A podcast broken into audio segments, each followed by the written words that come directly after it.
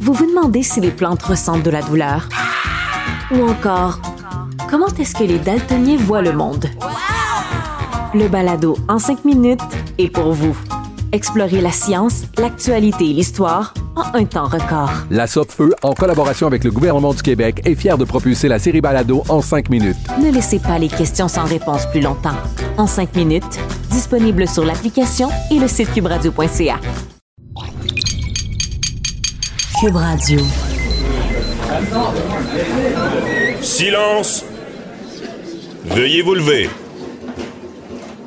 La Cour, présidée par l'honorable François-David Bernier, est déclarée ouverte. Entrez dans les coulisses de la justice. Écoutez, vous serez pas jugé.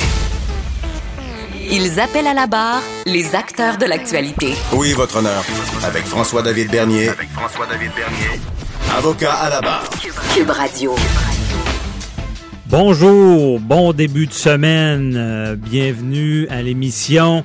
Euh, aujourd'hui, bon, c'est l'heure euh, de vos nouvelles judiciaires décortiquées, analysées pour vous.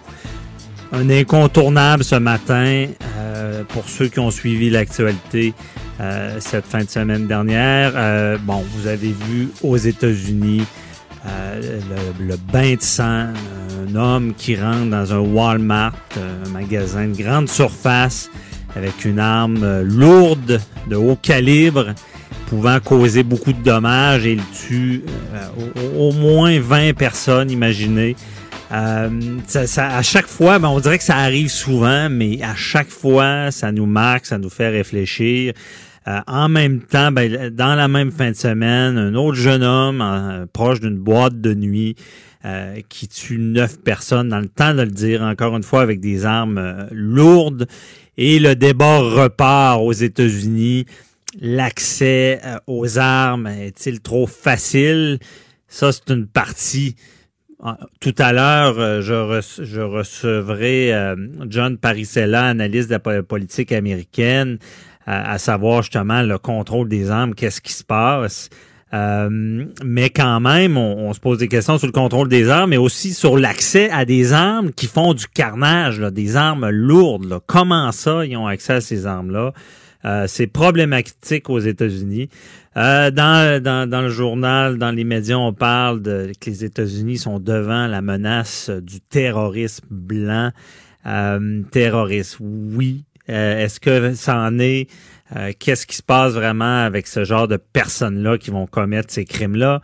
Euh, on va en parler tout à l'heure avec Paul Laurier. Paul Laurier, qui est un ancien enquêteur qui est spécialiste avec tout ce qui est terrorisme. il va pouvoir nous expliquer qu'est-ce qui se passe dans ce dossier-là. Est-ce que vraiment on est en présence de terrorisme blanc? Et d'ailleurs, on va le garder avec nous à 10h30 pour répondre à vos questions, vos questions du public. Euh, écrivez-nous euh, un 8, ben, appelez-nous 187 827 2346, textez-nous euh, 187 Cube Radio, euh, écrivez-nous sur le Facebook. Donc, on, on, veut vous entendre, on veut vous lire sur ce qui se passe euh, avec ces tueries-là, comment on, perçoit ça, est-ce qu'il y a des solutions? Vous avez des questions, posez-les. Euh, évidemment, il y a une portion de l'émission qui va à ce sujet-là marquant. Par contre, dans l'actualité, il y a des choses marquantes dans le judiciaire euh, ce matin. Euh, bon, déjà, on voit que les vacances de la construction sont terminées.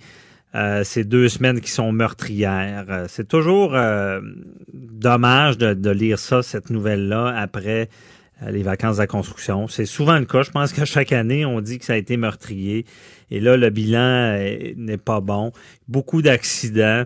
Euh, même un jeune automobiliste de 18 ans, ça, ça vient nous toucher.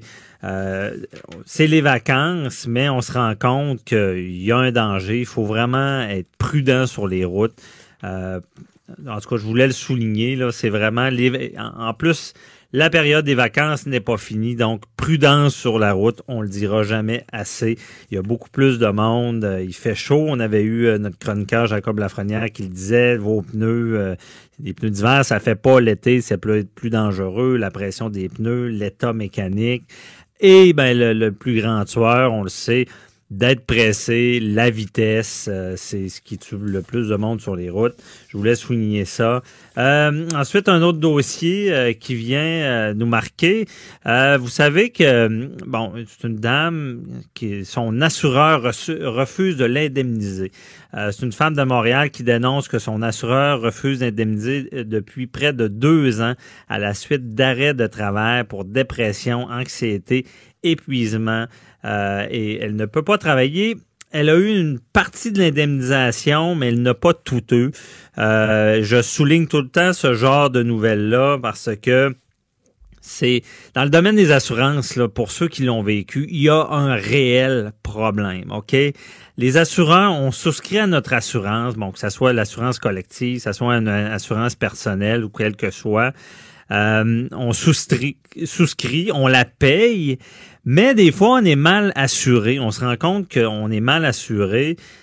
On s'en rend jamais compte, rarement compte lorsqu'on la paye et on pense l'avoir, mais trop souvent lorsqu'on en a besoin. C'est arrivé, j'ai vu dans ma pratique, moi, c'est désolant, des gens devoir se battre contre l'assureur. Et la dame en question, qui est Catherine Gélina, dit euh, c'est David contre Goliath. Et je le souligne, effectivement, les assureurs ont beaucoup de ressources euh, juridiques pour euh, dire bon, vous avez pas coché la, la bonne place, vous avez pas dénoncé la bonne chose. J'ai élargi cette nouvelle là, là mais c'est problématique. D'ailleurs, je pense qu'il faudrait changer certaines choses dans ce domaine-là parce que je pense que la minute qu'une assurance est approuvée, elle devrait, euh, l'assureur devrait être obligé de payer et par après devoir réclamer. Dans le code civil, ça devrait être ça, mais c'est pas ça dans la pratique. Euh, il y a une différence entre être payé puis eux réclament et devoir se, défendre. Déjà, on peut avoir un peu plus de moyens, mais imaginez comme cette dame qui n'a plus de revenus, comment se battre, et que l'assureur qui a un contentieux, qui va avoir les moyens d'avoir un avocat et de prendre des procédures. Donc, il des fois, ils ont la capacité d'écraser des gens. Euh, et je le rappelle, ça devrait changer. On devrait être payé. La, fameuse enquête que l'assureur fait lorsqu'il décide de pas payer, là, elle devrait être faite au départ lorsqu'on souscrit. Parce que je trouve ça malhonnête qu'on paye une police, on se pense assuré et que la problématique va survenir lorsque euh, on aura besoin de cette indemnité-là et on sera dans le besoin vulnérable. Donc, je voulais souligner ça pour les assurances. Et cette nouvelle-là de Catherine Gélina soulève un autre problème de société juridique, c'est les dépressions. C'est les dépressions majeures.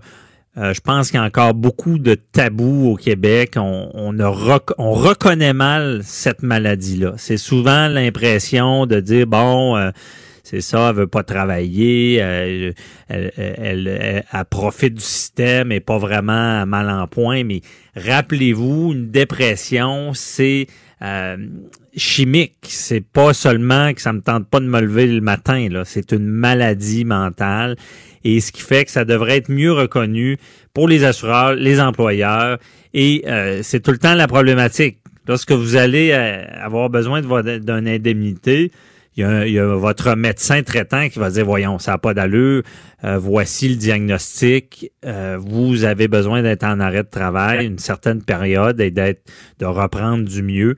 Et là, ben, l'employeur ben, il a le droit de faire une évaluation également de son côté. Et euh, il va devoir vraiment, souvent, il n'y aura pas le même diagnostic. Puis c'est lui qui va primer, il va exiger un retour au travail beaucoup de problèmes là-dedans. On, lui, souhaite que ça se règle, euh, Catherine Gélina, euh, parce que ça doit pas être facile. Ça nous affecte beaucoup. Imaginez plus de revenus euh, en mauvais point, malade. donc, ce que je dis là, là c'est vraiment problématique. C'est pour ça que je voulais en parler ce matin. également, autre nouvelle, bon, la SAC peut poursuivre les touristes et non-résidents de passage à Québec apprennent à la dure qu'ils ne sont pas couverts par le no-fault. No-fault, mais vous savez, c'est le régime de sans égard à la faute. Ça veut dire euh, on, on, roule sur la route, si on fait un accident, on peut pas poursuivre l'autre parce qu'il nous a rentré dedans. Euh, il faut, euh, c'est le gouvernement qui va dire, OK, j'indemnise les deux personnes qui sont blessées avec des indemnités. On n'est pas comme dans les aux États-Unis où est-ce que les avocats s'entendent, sont dans les hôpitaux et donnent des cartes disant ben tu eu un, préjudice, tu eu un, dommage, euh, donc on, va poursuivre la personne qui te l'a fait, on va aller chercher un montant. C'est un régime qui est installé en 1978 parce que des poursuites sur la route, c'était il y en a qui n'avaient pas les moyens de poursuivre puis ils se ramassaient avec rien. On a voulu donner la chance égale, mais des fois c'est problématique parce que certaines personnes euh, ont d'autres situations. On a vu le cas d'une dame où est-ce qu'un sac de, gonflable, un défaut de manufacture euh, d'une Ford, ça explose et est blessée à vie. Elle peut pas poursuivre. Elle aurait des millions aux États-Unis, mais au, Québec, elle est indemnisée une indemnité qui est beaucoup moindre que des fois une poursuite contre un manufacturier pourrait être faite. Euh, donc, c'est problématique. Et comprenez bien que la personne qui vient avec son véhicule ici, ne sera pas euh, euh, et fait un accident, mais la SAC en ce moment va rechercher l'argent. Il n'est pas couvert parce qu'il n'habite pas ici. Il est non résident. donc, il, doit payer ses choses. C'est son assurance qui va régler le dommage. Et moi, je pense que c'est une, une brèche aussi pour le, le le régime de nos fautes, qui est souvent décrié comme trop fort. Euh, on voudrait être capable, dans certaines exceptions, de poursuivre. Peut-être que c'est une brèche sur l'analyse de la résidence. Est-ce que justement un manufacturier euh, qui a un siège social ici est vraiment résident? Est-ce qu'il n'y a, a, pas de quoi à faire là-dessus? À suivre. Préparez vos questions. Cube Radio vous offre les services juridiques d'avocats sans frais d'honoraires. Appelez ou textez. 187 Cube Radio. Cube Radio. 1877 827 2346. Est-ce que les États-Unis sont devant une menace du terrorisme blanc? Euh, bon, le terrorisme, on, le voit partout, c'est la, nouvelle guerre. Il y a souvent des actes terroristes. Euh, on voit les tueries aux États-Unis. Vous avez vu ce qui s'est passé en fin de semaine au Walmart, un magasin de grande surface. Euh, pour ceux que ça les touche pas, là, ça devrait toucher tout le monde parce que imaginez-vous la situation. C'est au Walmart, je veux dire, il y en a et vous êtes tous allés au Walmart, le magasin de grande surface. Vous, avez, vous allez là, vous êtes en sécurité. On penserait jamais qu'en l'espace de quelques secondes, je crois, bon, il y, a, 20 personnes de décédées et, plus. Là, j'ai pas le chiffre exact devant moi. Euh, imaginez, là, vous êtes là avec votre famille, c'est une menace qui grandit. Et la menace, euh, pendant une certaine époque, on était, bon, les, extrémistes, les terroristes, euh, djihadistes, euh, on pensait que c'était seulement eux, mais on se rend compte que la menace terroriste peut venir d'ailleurs aussi. Là, on parle de blanc. cette personne-là qui semblait n'avoir contre les hispanophones aux États-Unis, mais j'imagine qu'il faisait pas de sélection lorsqu'il tirait. Euh, et euh, comment ça, il avait accès à ce genre d'armes-là de, de, de, de massive, de euh, pas de destruction massive, mais euh, des armes lourdes. Et on voulait en connaître plus, euh, à savoir ce qui se passe vraiment dans ce dossier-là, avec Paul Laurier, ancien enquêteur de la SQ, qui, est expert en, matière terrorisme. Bonjour, Paul. Bonjour, ça va bien? Ça va très bien. Merci d'être avec nous. On se doit d'analyser ce genre de nouvelles-là qui arrivent trop fréquemment. Euh, mais là, euh, on, s'entend que même Trump en ce moment est en train de se poser la question si on ne devrait pas mieux encadrer les armes à feu. Et on parle de terrorisme blanc. Est-ce que c'est vraiment le cas? Bon, en fait, les États-Unis ont toujours eu euh, la différenciation du terrorisme extérieur et du terrorisme intérieur. Hein, et ça, ça a mhm. toujours existé. Maintenant, on va parler du, du, du, terrorisme blanc. Je suis un peu en désaccord avec le terme dans la mesure où c'est un terrorisme intérieur euh, on va l'associer à l'extrême droite qui est les on va les, on va faire les suprémacistes blancs, mais le mhm. terme blanc, dans le fond, on va parler, moi je vais parler plus de terrorisme intérieur, de gens qui ont des euh, et puis quand vous regardez les, auteurs de de, de tueries de masse, si vous regardez les, les, les mugshots, les photos de police, ils sont ils sont pas tous blancs majorité, je vous dirais que même c'est probablement le tiers. Donc on peut pas mhm. parler de race à ce moment-ci. Je pense qu'on va parler des si on parle de, de, de, de terrorisme, on doit parler d'idéologie religieuse, politique, ou euh, c'est vraiment une idéologie là. Euh, euh, puis le courant Texas, c'est vraiment un courant, c'est la différence, c'est qu'il s'est associé, vraiment, on parle d'hispanique, on parle d'invasion, on parle de quelqu'un qui a réagi à une invasion dans sa tête. Hispanique. Donc lui a vraiment plus, c'est plus politique, je vous dirais. C'est plus un courant politique.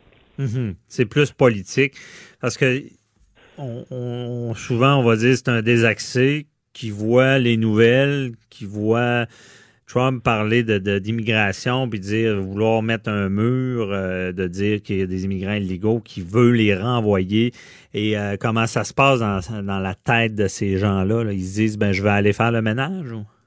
Ben, en fait, le New York Times, euh, euh, ce matin, a, publié un article très intéressant sur le, nombre, qui fait une corrélation vraiment intéressante entre le nombre d'armes la population et le nombre d'incidents. J'incite les gens qui lisent l'anglais à aller voir cet article-là, cette étude-là. C'est vraiment, et ça déboulonne deux choses. En fait, ça euh, déboulonne la maladie mentale et les, la violence par jeu vidéo. La maladie mentale, si on regarde les États-Unis, c'est probablement un des pays où on a le moins de cas de maladie mentale et on a le plus de soins par euh, par capita par personne. Donc, euh, si c'était pas le cas, statistiquement, on verrait une, on verrait une déviance dans les dans les euh, dans les chiffres. Et les jeux vidéo, c'est mondial.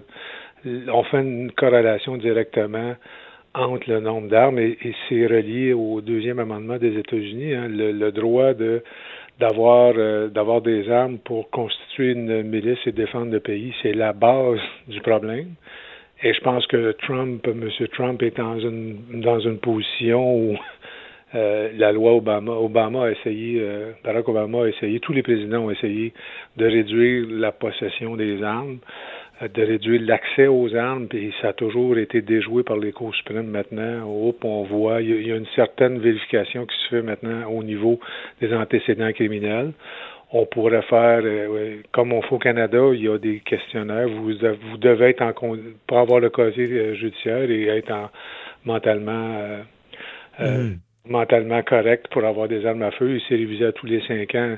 Je pense que les États-Unis sont enclenchés. Est-ce que cette fusillade-là va faire qu'il y a quelqu'un à quelque part qui va dire ben oh, c'est assez, on y va, parce qu'on sait. Les, puis quand vous parlez de Walmart, moi ça me fascine tout le temps. Je vois souvent aux États-Unis. Et vous rentrez dans les, magasins de chasse, les magasins de pêche, vous rentrez au Walmart, il y a des armes partout et des armes mm-hmm. très puissantes qu'on ne voit pas ici. Ben, c'est ça. Et Paul, déjà, euh, Donald Trump parle, c'est surprenant d'entendre ça de lui, de, de régir la vente pour lui des armes. Mais euh, moi, c'est une chose qui me frappe ce matin, là, OK? Je comprends qu'aux États-Unis, ils sont inondés d'armes. Mais pourquoi on, ils ont accès à ce genre d'armes-là qui, qui c'est un carnage? Je veux dire, tu sais, quelqu'un qui va rentrer avec un autre genre d'arme, je sais pas, j'ai l'impression qu'on a une chance de, se cacher. Mais là, avec le, genre d'arme euh, lourde qui fait du dommage dans, peu de temps, euh, je comprends même pas pourquoi on n'est pas à interdire ce genre, ce genre d'arme-là avant même de penser de restreindre le nombre. Ben, en fait, c'est le point de bascule, il est là. Dans le fond, d'avoir le nombre d'armes pour se défendre, euh, c'est une chose. Avoir accès à mm. des armes automatiques, c'est une autre chose. On le voit en dedans de quelques secondes, euh, vous pouvez lancer des, des 100, 200 projectiles. Et puis là, tout dépendant de la qualité de l'arme, quand c'est des armes militaires, de grade militaire, les, les euh, le mécanisme est fait pour chauffer puis lancer plusieurs balles. Dans le cas de, des armes, certaines armes, s'ils sont de moins de qualité, ben l'arme va s'enrayer ou va devenir, va chauffer, peut devenir dangereuse, peut, il peut avoir, euh, peut avoir un paquet de problèmes techniques. Mais c'est fascinant. Euh, mais ça reste toujours l'amendement numéro 2. Mais cet amendement-là, prévoit-tu des armes lourdes automatiques comme ça? Tu sais, je me dis, OK, ils ont, ils ont dans, dans, leur construction, ils ont droit à un arme, je peux. Je, comprends, là, ça fait longtemps qu'on en parle. Mais comment ça, le gouvernement n'a pas interdit les armes de ce type-là? là? Ben, c'est ça. On est rendu là politiquement, puis je pense que quand vous regardez le texte sur le papier sur lequel il a été écrit, on parlait d'armes à poudre noire et de, de, mhm. recharge manuelle. On n'avait pas cette euh, on n'avait pas cette capacité de feu euh, à cette époque-là. Maintenant, il y a, puis il n'y a jamais un politicien, puis on le sait, euh, la NRA, tout ça, la, la le lobby des armes est très puissant, c'est payant, la, défense, la militarisation, tout ça, les gens sont patriotiques, ils veulent de défendre. Donc, ça a toujours été euh, euh, toujours été tabou. Maintenant, je pense qu'on est rendu à un point de bascule. Il va falloir, un, contrôler les armes, deux, éliminer les armes d'assaut. Les armes d'assaut doivent rester à des gens qui font qui font un travail militaire ou un travail policier.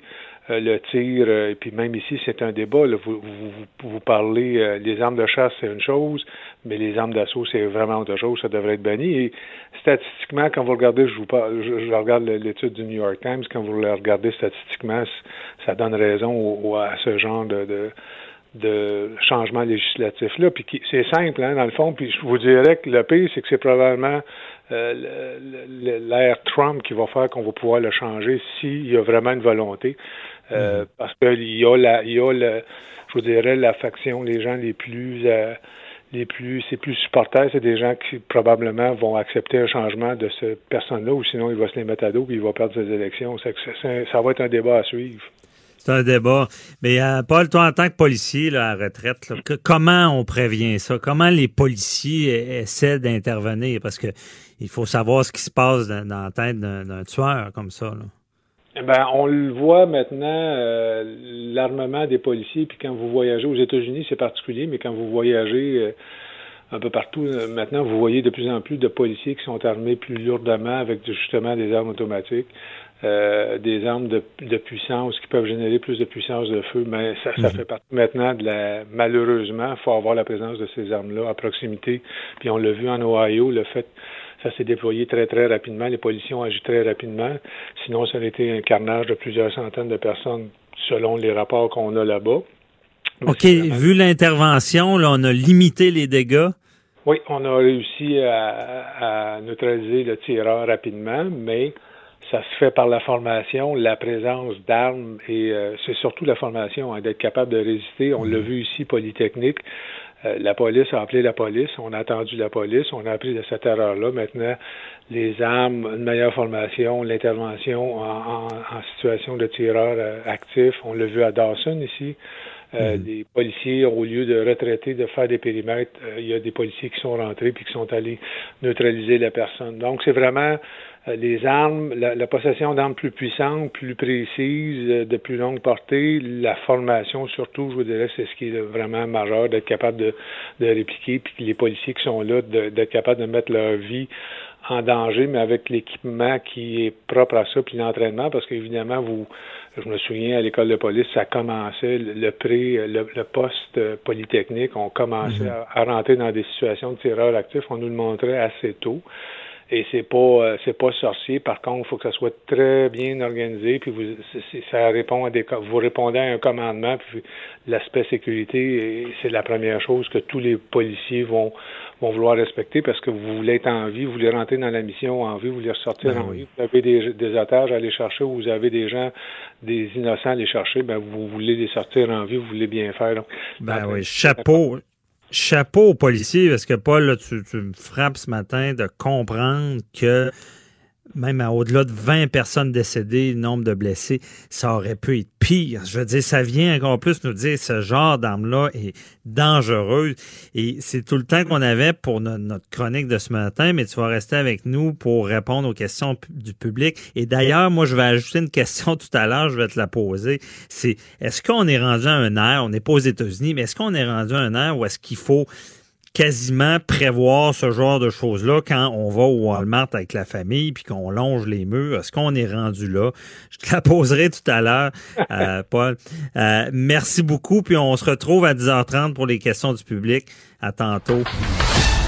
Deux heures par jour avec des avocats. Ah, inquiétez-vous pas, là, la consultation est gratuite de 9 à 11. De 9 à 11. Avocat à la barre. Avec François-David Bernier. Les États-Unis devant la menace du terrorisme blanc. Euh, une fin de semaine ensanglantée aux États-Unis. Euh, vous avez tous suivi euh, la nouvelle. un homme qui entre au Walmart et abat 20 personnes. Euh, on, se pose beaucoup de questions. Euh, terroristes blancs, euh, on, semble viser les hispanophones. Est-ce que politiquement, Trump se fait bombardé, dans le fond, de nombreux candidats de la primaire démocrate? Ont tiré à boulet rouge sur toutes les tribunes sur le président Trump. Est-ce que tout ça peut être lié? On en parle avec l'analyste chroniqueur politique américaine John Parisella, qui est professeur au Cerium, conseiller spécial chez National. Bon, bonjour, John. Bonjour, François. Comment allez-vous? Ça va très bien. Merci d'être avec nous euh, pour euh, analyser cette triste nouvelle. C'est des nouvelles qui, nous marquent. On n'a pas le choix d'en parler ce matin pour essayer d'expliquer, de comprendre qu'est-ce qui se passe. Euh, c'est quoi votre analyse? Est-ce que vraiment c'est la politique peut jouer sur ce genre de drame-là? C'est sûr que la politique n'aide pas si les politiciens posent des gestes ou utilisent un vocabulaire pour euh, essentiellement incendier le climat le climat social et politique dans un pays. Cela étant, quand même, il faut reconnaître que les États-Unis ont un sérieux problème avec le contrôle des armes et le fait qu'il n'y a pas un pays qui a autant d'armes qui circulent euh, dans un pays. Il y a plus d'armes que de, de, citoyens, donc on est dans les 500 mhm. millions en réalité en termes d'armes qui, euh, qui sont euh, sur le marché au moment qu'on se parle aux États-Unis. Et c'est le pays qui a le plus de, de crimes per capita avec des armes, des armes à feu. Et en plus de ça, ben on, on, a une situation où il y a plus de personnes, individus, des individus qui possèdent des armes. Donc, mhm. quand vous avez euh, ce que ce, moi j'appellerais quasiment un océan euh, d'armes, c'est très difficile à dire que c'est à cause de, de, des propos du président ou c'est à cause de situation de maladie mentale. Vous avez eu deux incidents en fin de semaine, celle de El Paso qui semble être liée au terrorisme blanc ou à un crime de, haine, mais vous avez le cas de, de Dayton euh, au Ohio euh, qui est euh, probablement euh, euh, pour des motifs différents. Donc, mhm. euh, le problème est beaucoup plus, quant à moi, la question d'accès à des armes, mais il est clair que les politiciens ont tout intérêt à avoir un discours qui est beaucoup plus rassembleur qu'un discours qui divise qui divise parce que souvent il y a des gens qui ont des problèmes de santé mentale. moi, je me rappelle quand j'étais à l'université en droit, il y a des gens qui rentraient dans l'université, ils écoutaient les nouvelles, et ils devenaient obsédés avec ce qu'ils voyaient par les nouvelles. Euh, des fois, le message, c'est pas on, souhaite pas ce genre d'événement-là, mais ça peut influencer des esprits troublés, là, euh, de d'être contre, de, de, mettre des mesures comme un mur pour bloquer euh, les gens d'entrer aux États-Unis ou de, de, de, faire des politiques contre les, les immigrants. Là, ça peut jouer avec ça. Là. Définitivement. Puis je pense que c'est ça qui est, qui est l'enjeu pour le monde politique. Euh, c'est clair qu'un euh, politicien euh, va en politique pour gagner, puis un coup qu'il a gagné, ben, pour faire des choses pour ses concitoyens. Le problème semble être que les gens mettent tellement d'emphase sur leur fameuse, qu'est-ce qu'on appelle leur fameuse base d'appui, mhm. qu'on essaie d'alimenter cette base-là, des fois avec des propos qui sont plus, plus pour motiver l'électeur d'aller voter, mais pas de nécessairement penser au bien commun. Donc, quand vous avez des politiciens qui euh, viennent à la conclusion qu'un vote, exemple, euh, anti-immigrant peut être euh, porteur d'une victoire, puis on continue à, accentuer l'emphase sur ça, ben on peut se réveiller avec des situations comme on, a vu à El Paso. Ça serait quand même simpliste de blâmer exclusivement mm-hmm. M. Trump, mais il reste quand même que M. Trump n'est pas un, un, président qui rassemble le monde. Quand on compare euh, même euh, M. Bush, le président Bush, après qu'il y a eu le, euh, le, 11 septembre, il a été quand même dans un mosquée à New York pour dire essentiellement que c'est pas les musulmans qui nous ont attaqués, c'est des terroristes. Et ça, mhm. c'était un geste reconnu. Monsieur, Monsieur Obama, suite à, à la mort de de, de, de, de 20 enfants euh, à, à, Sandy Hook a demandé aux deux parties que là, c'est le temps d'arrêter de faire la bataille politique entre nous autres, mais de trouver une façon pour contrôler les armes et pour euh, empêcher l'accès à des armes d'assaut qui peuvent tuer en dedans de quelques secondes une multiplicité de gens. Mhm. Et encore là, ça aboutit nulle part. Donc, c'est euh, c'est ça le problème en ce moment aux États-Unis. Je suis obligé de vous dire, François, que je suis un peu pessimiste malgré tout ce qui s'est passé en fin de semaine parce que le passé n'est pas garant de l'avenir si on regarde euh, euh, regarde aux États-Unis, ou peut-être on peut dire le passé garant de l'année, dans le sens qu'il n'y a pas eu de vraies euh, de vraies mesures pour essayer de contrôler les armes, et particulièrement les armes d'assaut. depuis Sandy Hook, il y a eu quasiment 2500 Américains qui sont qui ont été tués suite à des tueries. Euh, de mhm. masse. Donc, euh, c'est pas très encourageant. Et je ne pense pas que quelque chose s'est passé ce, week-end qui va nécessairement changer ça. Et M. Mhm. Trump, déjà, dans ses propos euh, hier après-midi, disait que, que faut, faut lutter contre la haine, mais M. Trump encourage la haine souvent dans ses rallyes, puis en même temps, il a dit c'est des questions de, de, de maladie mentale. Mais si on prend ça comme euh, comme l'une des comme comme les thèses, mais c'est clair que c'est pas fait à l'idée. L'important en ce moment, c'est de faire travailler les policiers de part et d'autre, soit mhm. démocrates, soit républicains, sur pour pour euh, un geste commun. Ah, c'est encadrer les armes et comme euh, vous dites bien, vous êtes pessimiste justement. Est-ce que c'est faisable même d'encadrer les armes? Est-ce qu'il est trop tard? Puis même, même euh, Donald Trump est sorti disant qu'il faudrait maintenant encadrer la vente des armes, quelqu'un qui, qui, est pro-armes. Mais est-ce que ça se peut même aux États-Unis qu'on on puisse aller là? là? Ben, on peut définitivement faire des vérifications pour, euh, que, disons, sur la personne qui fait une demande d'achat, mais pas une mhm. vérification euh, en faisant un téléphone euh, la journée de l'achat, mais ça peut prendre quelques jours pour voir si la personne a des antécédents, soit criminels, soit d'instabilité mentale ou quoi que ce soit. donc ça, ça serait, ça, ça serait déjà mieux. C'est très inégal à travers du pays. La deuxième chose, c'est les armes d'assaut. il est clair qu'il y avait une interdiction qui a été mise en place à partir de 1989, renouvelé et renforcé en 1994, mais qui avait malheureusement une espèce de clause qui disait qu'il fallait que ça soit renouvelé dans dix ans. Et ça veut mhm. dire en 2004. Et depuis 2004, euh, cette, euh, cette interdiction-là n'a pas été renouvelée. On ne s'est pas euh, occupé de ça, là. Non. Puis, ben, c'est parce qu'il n'y a pas de consensus. Vous savez, vous avez deux chambres. Vous avez la Chambre des représentants et la Chambre de, euh, du Sénat, puis le président doit signer ou, ou, a le choix de signer ou ne pas signer, faire un veto s'il le veut, euh, des propos qui viennent sur son bureau, mais il n'y en a pas eu qui sont, sont rendus au bureau parce que les démocrates euh, peuvent pousser de leur côté dans une chambre qu'ils peuvent contrôler, mais les républicains sont de l'autre côté qui résistent beaucoup, et surtout le lobby de la NRA, qui est la National Rifleman Association. Ça, c'est le lobby pour euh, une libéralisation à l'accès euh, des armes. Donc, euh, vous êtes pris avec un lobby très fort, un mhm. manque de volonté de la part des politiciens, et vous avez le deuxième amendement de la Constitution américaine. C'est quasiment constitutionnel. C'est constitutionnel de, de, pouvoir posséder une arme. Quand c'était fait, cet amendement-là, on était dans un contexte de, de, de guerre, de révolution. Euh, aux États-Unis. Maintenant, on est mhm. dans une situation qui, euh, qui est une démocratie euh, établie, connue depuis plus de 200 ans. Je pense pas qu'on a besoin d'avoir accès à tant d'armes et avec la facilité. Mhm. Puis est-ce que c'est de en ce moment, on peut dire qu'il va falloir agir parce que c'est pire que ça a été dans le passé en ce moment? Ben, je dirais que les crimes de, haine depuis à peu près trois ans sont, sont, en montée. Mm. Donc, euh, c'est pour ça que vous avez entendu le terme terrorisme blanc que vous avez utilisé vous-même dans votre introduction. Euh, c'est clair que, que cette question-là émerge euh, de plus en plus. Un certain populisme de droite qui encourage un, discours anti-immigrant anti, et qui cible des, des parties de la population, des minorités.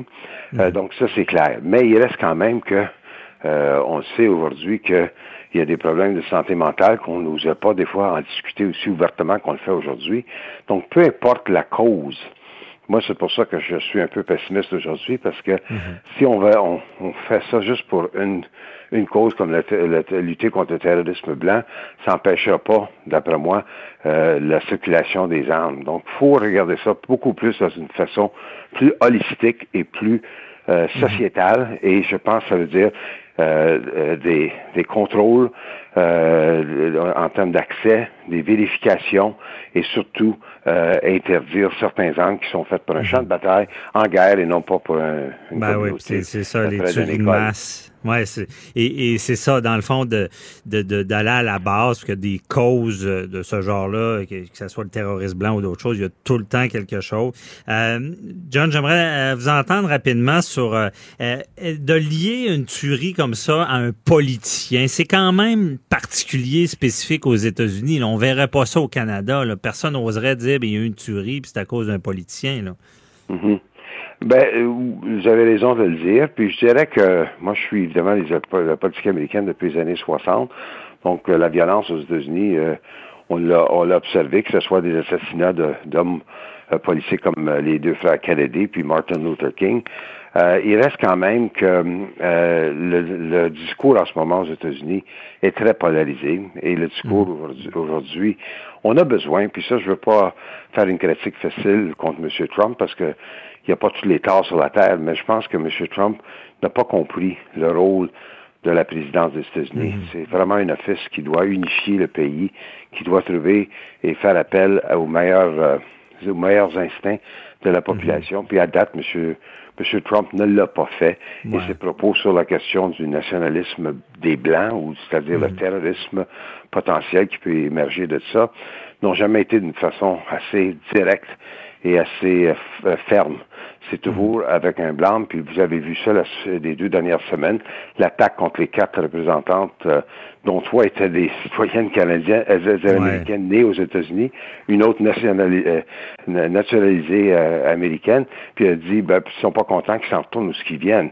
après ça, il a attaqué le, représentant Elijah Cummings, qui est un Africain américain, et il a fait des attaques contre la ville de, de, de Baltimore en utilisant des termes qu'on on, on, dirait que c'est associé au racisme.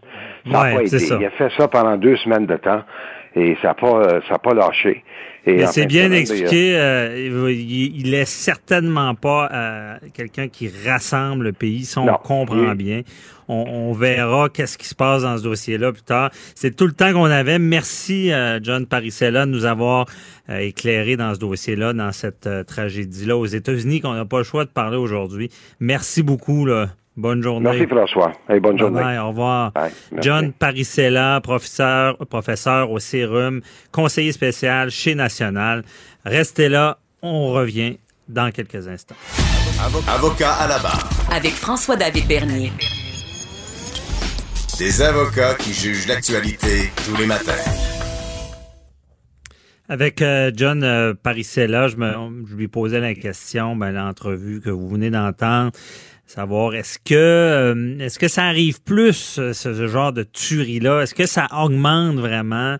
On se pose la question euh, et il y a Baptiste Zapirin qui fait un, article dans le journal de Montréal, qui est journaliste. c'est la routine des fusillades de masse. Euh, donc, il y a eu une trentaine de morts, une cinquantaine de blessés.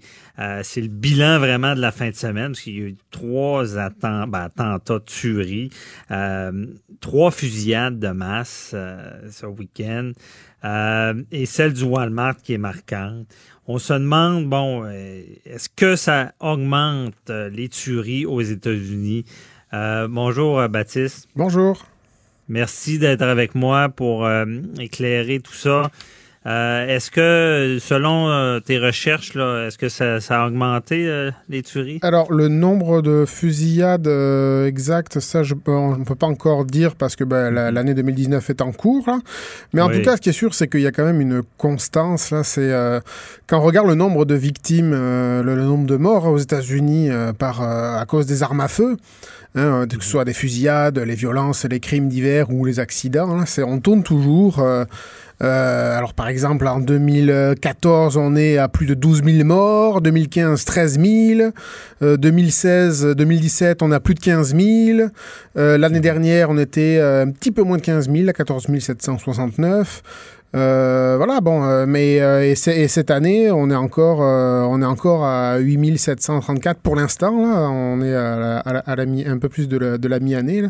Donc il y a quand mhm. même une, il y a une, il y a une constance quand même. Quoi. Une augmentation, je saurais pas dire, mais en tout cas, il y a, le, nombre de victimes est c'est flagrant. C'est certainement pas en diminution. Non, on comprend bien à, voir cet article-là. Et d'ailleurs, pour pour dire que c'est une fusillade de masse, il y a une définition. Oui, euh, c'est parce que c'est vrai que les fusillades, bon, ben, euh, euh, ça dépend des organismes. Nous, on, nous, on a pris, le, on, a pris une, définition, c'est-à-dire une fusillade, on, on parle d'une fusillade de masse quand elle fait au moins quatre morts ou blessés. Euh, donc voilà, ça c'est le baromètre. Y a, vous savez, il y a plusieurs organismes, euh, associations, euh, des universités qui qui, essayent, qui, qui suivent ça puis qui essayent de faire le, qui, qui, répertorient les fusillades. Et là, donc nous on a pris la définition de l'organisme massshootingtracker.org mhm. qui, qui répertorie tout ça.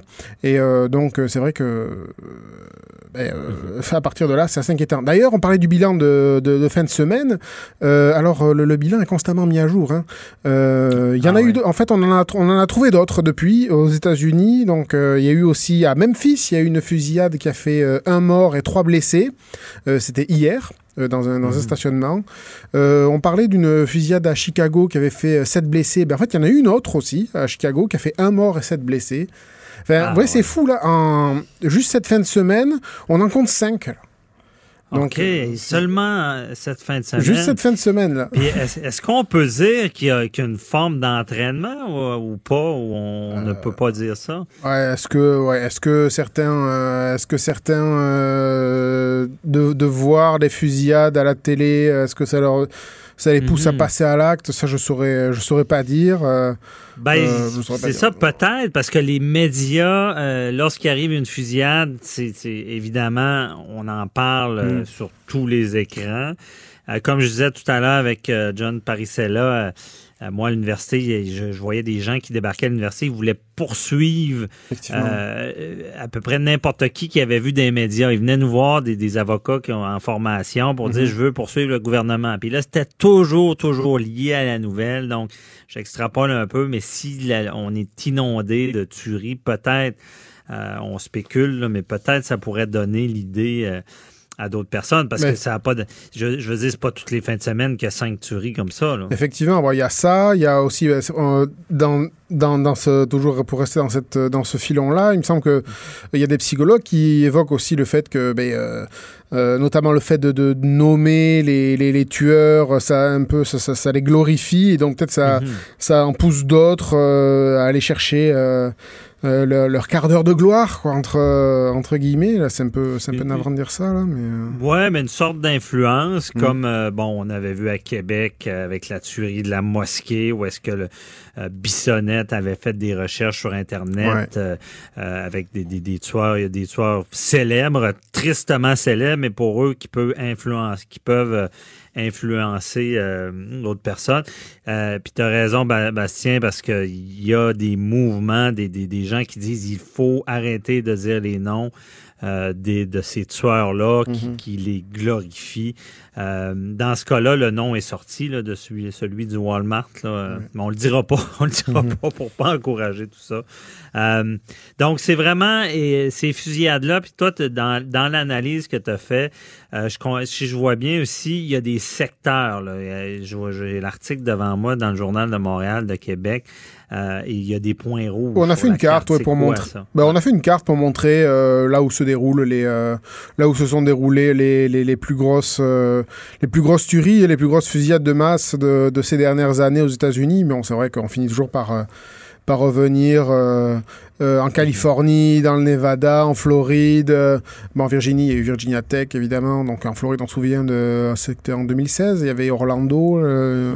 un qui s'en était pris, je crois. C'est la c'était une boîte, de nuit gay, je pense. Voilà, ouais, c'est ça. Donc, euh, euh, bon, y a, voilà, on, on, retrouve, euh, on retrouve souvent ça, quoi. C'est. Il y a vraiment des secteurs, c'est particulier parce que le Texas, que tout le monde a des armes.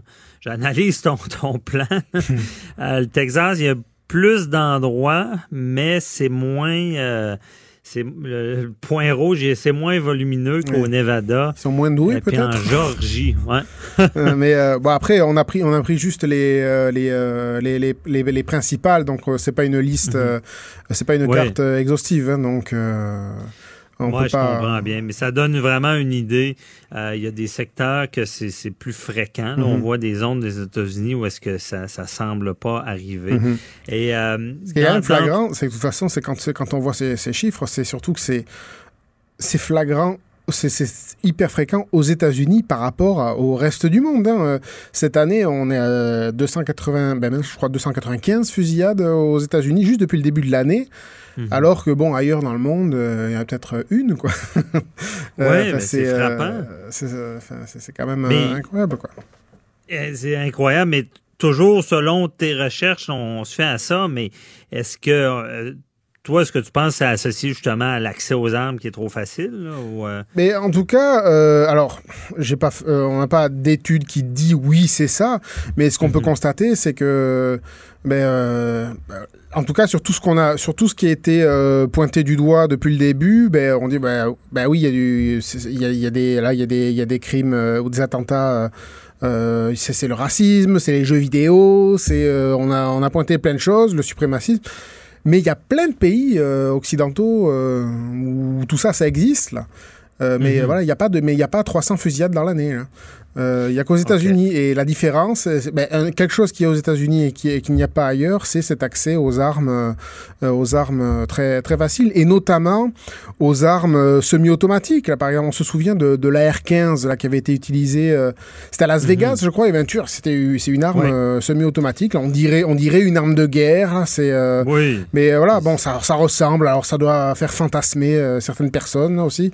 Et donc, bon, ben voilà, aux États-Unis, c'est AR-15. Euh, on en trouve entre 5 et 10 millions en circulation. Euh, alors que, bon, au Canada, pour 100, et puis bon, voilà, c'est très commun, euh, voilà, chez les civils, chez les policiers, voilà, on, peut s'en procurer. Alors qu'au Canada, mhm. par exemple, bon, bah, c'est une arme classée arme à autorisation restreinte. Donc, la possession est interdite sauf une licence. Son usage est limité dans les clubs de tir. C'est quand même plus compliqué, c'est quand même plus compliqué de, de se le procurer.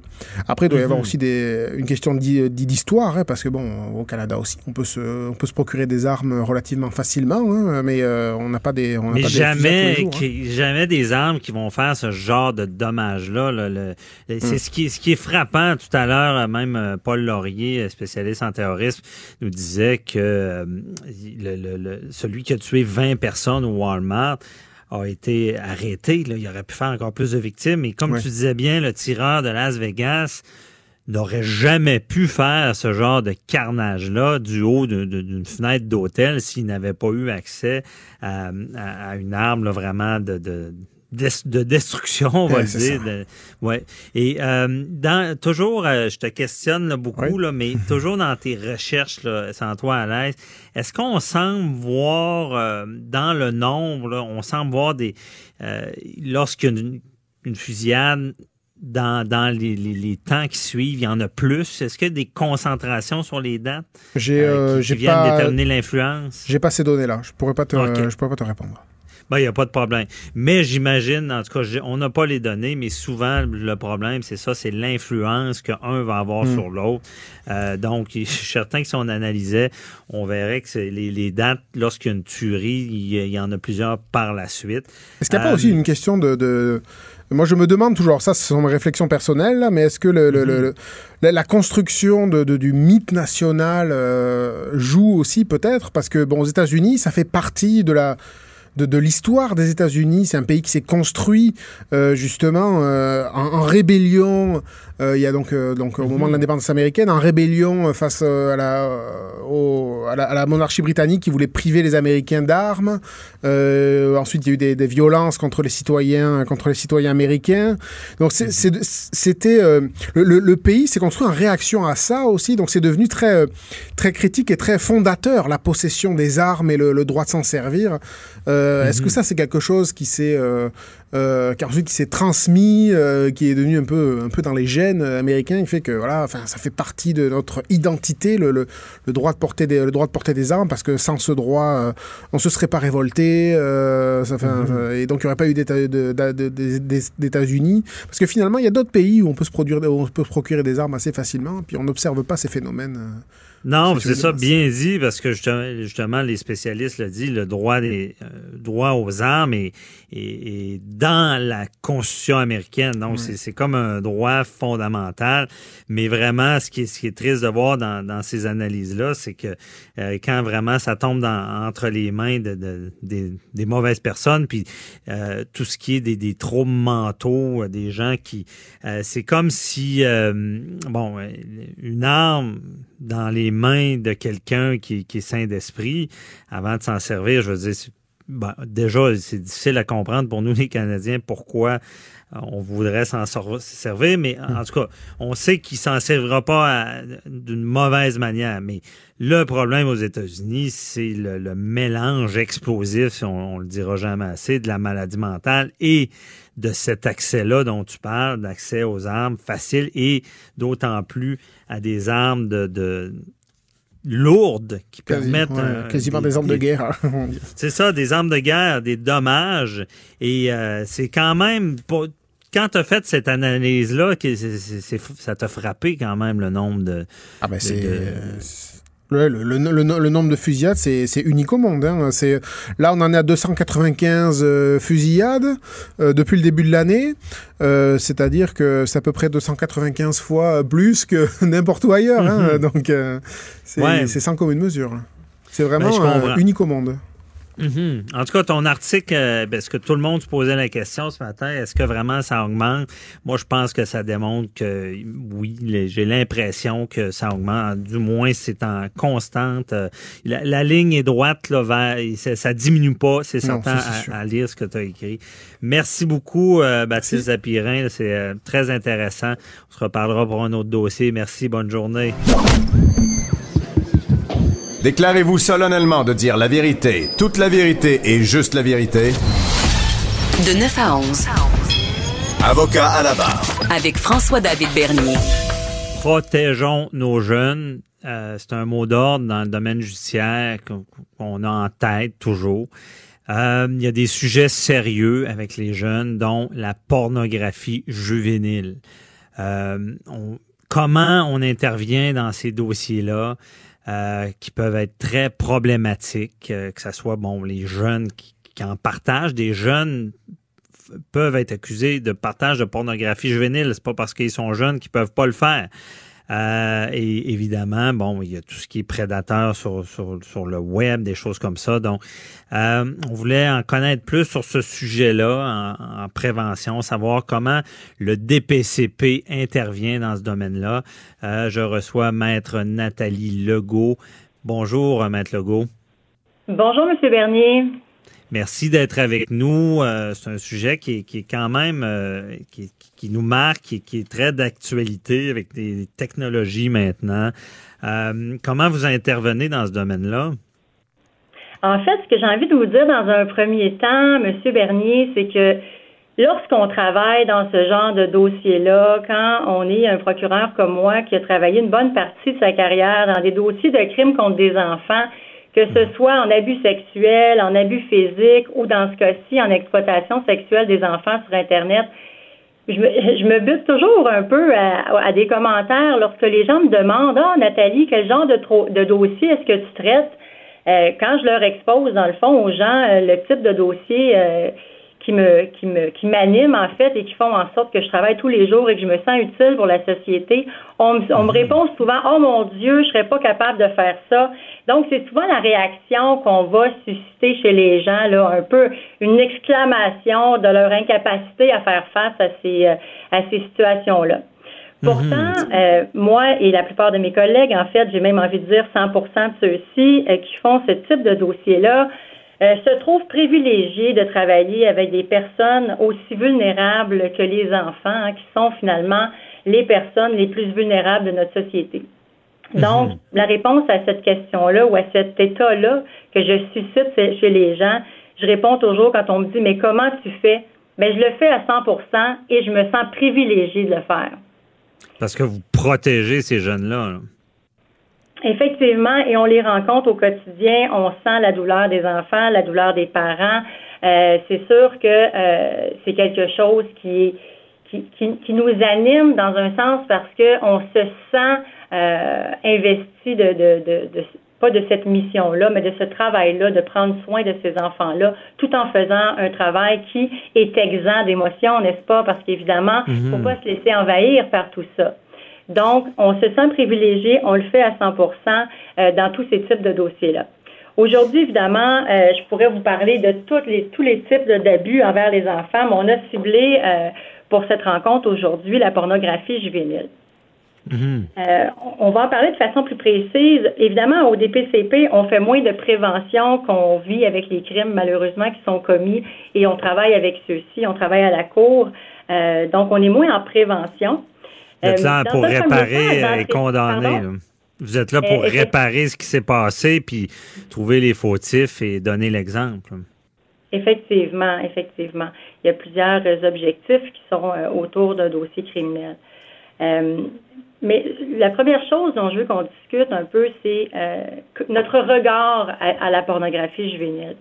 dans le fond, j'ai envie de citer euh, Jim Gamble, que, vous connaissez peut-être pas, mais que nous connaissons, puisqu'il est, chef, il est le chef du Child Exploitation and Online Protection Center au Royaume-Uni, qui nous mhm. disait, et ça fait réfléchir, si une femme est violée hein, et que son agresseur en fait une vidéo, il n'y a personne qui va oser suggérer qu'il s'agit de pornographie adulte, d'accord?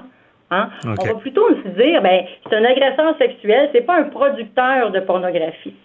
Mhm. Donc, dans le fond, il faut vraiment faire une distinction quand on parle de pornographie juvénile avec la pornographie adulte, qu'on soit d'accord ou pas, dans le fond, avec euh, la pornographie adulte. Elle existe, c'est une industrie qui est légale, elle met en scène des acteurs qui choisissent hein, d'y participer euh, et qui consentent, ils consentent à ces activités-là. Quand on parle euh, de pornographie juvénile, bon, on est vraiment face à de l'exploitation de personnes vulnérables. Et il n'y a vraiment aucune euh, expression. On a, on a choisi dans le code criminel pornographie juvénile pour nommer ça, mais il n'y a vraiment aucune expression, euh, aucun mot, aucun véhicule, dans le fond, euh, qui pourrait nous donner une expression qui pourrait nous démontrer la sévérité, dans le fond, des sévices que subissent ces enfants-là. Mhm, Donc, des dommages, parce que expliquez-nous, la pornographie juvénile, c'est quoi exactement? C'est l'âge, c'est 18, des, des, des, jeunes de moins de 18 ans euh, qui, qui, sont filmés, mais souvent c'est aussi accompagné d'autres accusations. Là. Bien, effectivement, euh, il y a plusieurs accusations qui peuvent être portées euh, dans le cadre d'exploitation sexuelle des enfants sur Internet. Euh, pornographie juvénile, il y a plusieurs éléments dans votre question. Qu'est-ce que la pornographie juvénile? Bien, évidemment, on parle de, personnes âgées de moins de 18 ans. Ça, c'est certain. OK? Mm-hmm. Dans la définition du code criminel, c'est ça. Euh, ensuite, oui, ça peut, deuxième partie de votre question, ça peut être accompagné de plusieurs infractions, ça peut être accompagné, bon, on peut produire de la pornographie juvénile, on peut la distribuer, on peut la rendre accessible, on peut aussi euh, être accusé de l'heure informatique, donc à ce moment-là, communiquer avec euh, un enfant dans le but de, de, faciliter la commission d'infractions autres, par exemple de contact sexuel, de pornographie juvénile, etc. Mhm. Donc, il y a plusieurs infractions qui peuvent être portées et qui tournent autour de la pornographie juvénile. La pornographie juvénile, elle peut prendre plusieurs formes, hein, n'est-ce pas? Euh, ça peut être des photographies, des vidéos. C'est celles auxquelles on pense euh, de façon plus, euh, plus facile, plus réflexe. Là, les gens vont, vont tout de suite associer la photographie et le vidéo. Mais on mhm. peut aussi parler de dessins, de poupées sexuelles, d'écrits, d'enregistrements sonores. Donc, il y a plusieurs supports peuvent euh, contenir de la pornographie juvénile. En fait, on doit retenir que, euh, dans le fond, peu importe son support, la pornographie juvénile représente ou préconise l'exploitation sexuelle d'enfants. OK. C'est ça. Même un écrit, on l'a vu dans l'actualité, quelqu'un qui va écrire une lettre décrivant une agression euh, peut, justement, c'est de la pornographie juvénile. C'est pas seulement les vidéos et les photos. Là. Effectivement, ça peut être euh, différent. Mais Maître Legault, euh, il y, a, vraiment une gradation dans tout ça aussi, sans justifier quelqu'un qui a une possession de, photos, vidéos. Vous, voulez prendre aussi les prédateurs, les gens qui la produisent et qui leurrent nos jeunes. Effectivement, il y a plusieurs, euh, comme je vous disais un peu plus tôt, il y a plusieurs façons de commettre des crimes en lien avec la pornographie juvénile. Mais souvent les gens vont un peu euh, minimiser le fait de la posséder et euh, ça fait un peu partie des choses dont j'ai envie de vous parler aujourd'hui Mhm. parce que posséder de la pornographie juvénile, c'est grave. Euh, dans le fond, les enfants qui sont sur ce matériel-là sont des victimes. C'est quelque chose que les gens peuvent oublier parce qu'on se dit ah il fait juste en posséder, hein. Mais le mot juste en posséder là, c'est c'est dans Faut le pas fond, banaliser ça, là. Non. Absolument. Il ne faut pas banaliser ça. D'ailleurs, euh, ces victimes-là qui sont représentées sur ce matériel-là vivent des conséquences importantes du fait de ces crimes-là. Euh, je vais vous nommer par, les, tra- les travaux, dans le fond, du Centre euh, canadien de protection de l'enfance. Je ne sais pas si vous connaissez le Centre canadien de protection de l'enfance. Euh, je vais vous dire que c'est un organisme sans but lucratif n'est-ce pas, qui est un organisme national canadien qui est voué, dans le fond, à la sécurité personnelle et à la protection des enfants. L'objectif du centre, dans le fond, c'est de réduire l'exploitation et l'abus sexuel des enfants, d'aider d'aider aussi à retrouver les enfants disparus et également à prévenir la violence faite aux enfants. Je vous parle de ça, pourquoi? Parce que le centre, dans le fond, a présenté en septembre 2017 euh, les résultats d'une grande enquête qu'ils ont fait euh, en- auprès de survivants et survivantes de ce type de matériel-là. Donc, ce sont des gens qui ont été euh, filmés, agressés sexuellement, filmés, euh, dont leurs images se retrouvent maintenant sur Internet.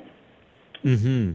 Ça apprend cette enquête-là, et c'est important pour les procureurs comme moi, ça nous apprend que 70 des survivants et survivantes craignent de se faire reconnaître par quelqu'un qui aurait vu les images des abus qu'ils ont subis. C'est des conséquences terribles psychologiques, là. Effectivement. Donc, le fait que ce soit filmé, le fait que la personne ne fait juste, comme je disais tout à l'heure, que les posséder, bien ça, là, c'est justement une des craintes de ces personnes-là, qu'on les voit, qu'on puisse les voir, qu'on puisse les reconnaître par la suite. Mhm. Donc, nous, les procureurs, c'est une... Excusez-moi, oui? Non, mais il y a aussi, à- avec tout ça, vient, il y a un concept euh, en droit criminel là, qui, qui est l'infinité du web. C'est ça aussi qui est très problématique de, de récupérer ça, de réparer euh, une fois que la personne a diffusé ces photos-là. là.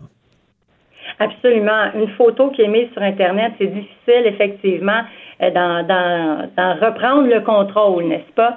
Euh, et aussi, je, pour revenir un peu à, l'étude dont je vous parlais il y a quelques instants, euh, moi, ce qui m'avait frappé le plus à la lecture de cette étude-là, c'est qu'il y a une personne sur cinq qui a été effectivement identifiée par quelqu'un qui avait vu les images des abus pédosexuels Ah, qu'ils ont ok. subis. Imaginez, moi, je me disais, les gens ont des craintes, mais cette étude-là vient nous démontrer qu'elles ont raison d'avoir ces craintes-là.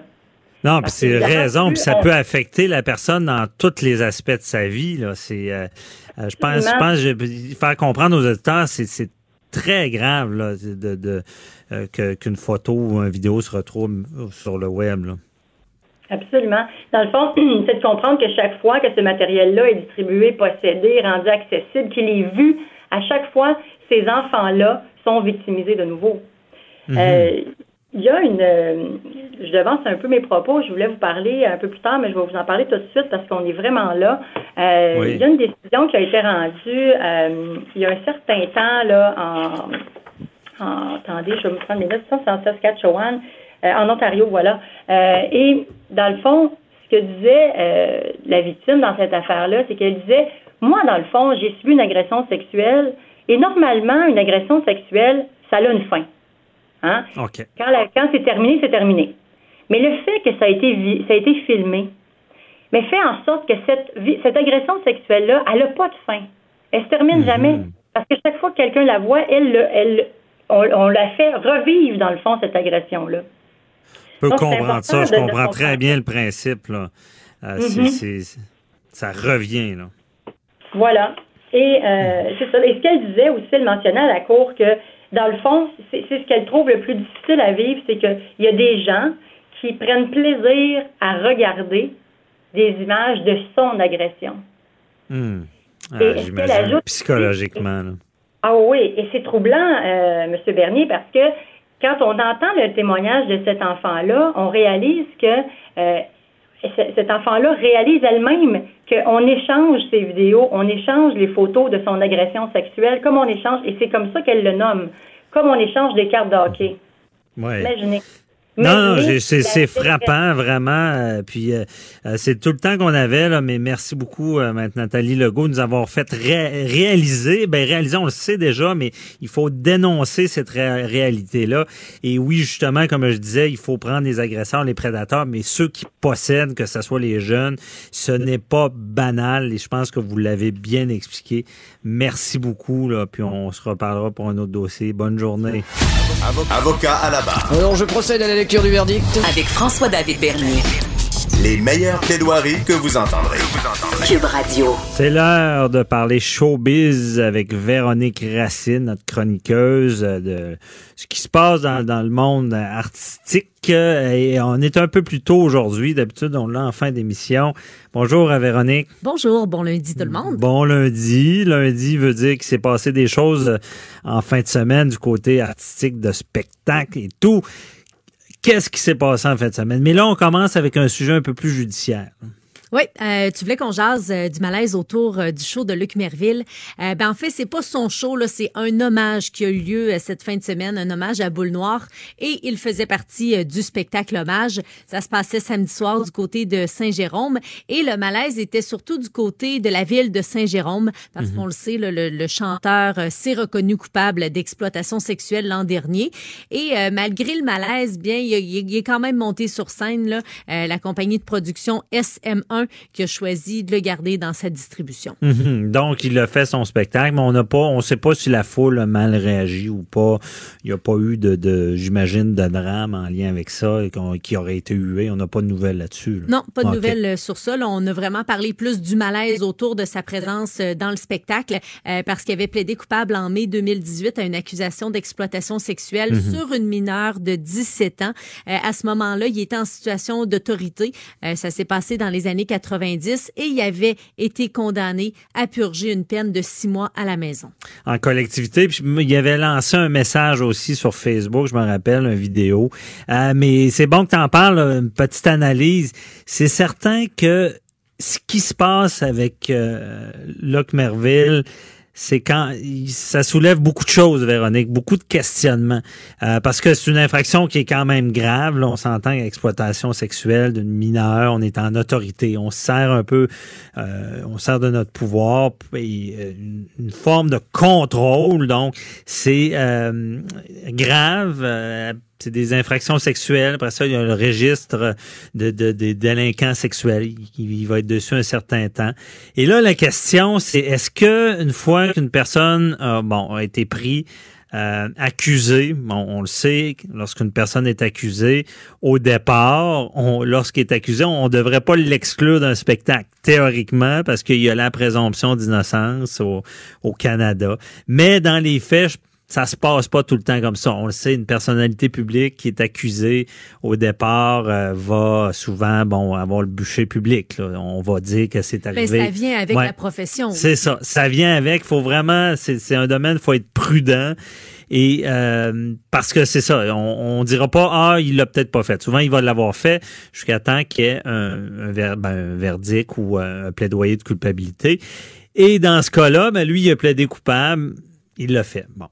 Là, l'autre question qui vient avec tout ça, c'est plus la présomption d'innocence. C'est quelqu'un qui a commis un crime. Qui a purgé sa peine. C'est ça, qui a purgé sa peine. Est-ce que on, doit le réintégrer ou pas? Bon, c'est la question que je soulève. Honnêtement, j'ai pas la réponse. Je sais pas euh, si on c'est correct ou pas. C'est sûr que le dernier mot va toujours à la maison de production, à la personne qui euh, qui veut prendre le risque aussi mhm. d'employer euh, la personne qui a purgé sa peine, qui a été reconnue coupable. Euh, mais ce qu'on entendait là, concernant le spectacle Hommage mhm. à Boule Noire cette fin de semaine, dans lequel fait partie, a fait partie Locke Merville, c'est dans tout ça, c'est quel message que ça envoie aussi aux victimes? Ça revenait beaucoup parce que on se dit bon, ok, il a été reconnu coupable, oui, il a purgé sa peine, mais quand même, est-ce que, le message est bon? Un bon message? Mhm. Euh, les victimes, comment elles se sentent dans tout ça? Est-ce que ça veut dire on a le droit de tout faire dans la vie et par la suite, on continue notre métier euh, de personnalité publique comme mhm. si de rien n'était? Ben c'est vraiment une bonne question. Puis tu sais, je fais le parallèle avec euh, Michael Jackson. Il y a des gens qui disent non, tu as l'artiste et tu as la personne ce qu'elle fait dans le privé c'est ses affaires et qu'il faut séparer les deux. Je le sais pas, c'est ça. Michael Jackson, on sait tout le tollé qu'il y a eu en lien avec son Neverland et qu'il y a des personnes qui sont sorties disant être agressées. Il est décédé, on n'a pas sa version. Il y en a qui sont scandalisés disant ben, il n'y a pas de présomption d'innocence, il, ne peut pas se défendre. Mais d'autres qui disent ben, il y a, a peut-être des victimes, ça peut être grave. Donc c'est un bon débat. On vient de mettre le doigt euh, sur quelque chose.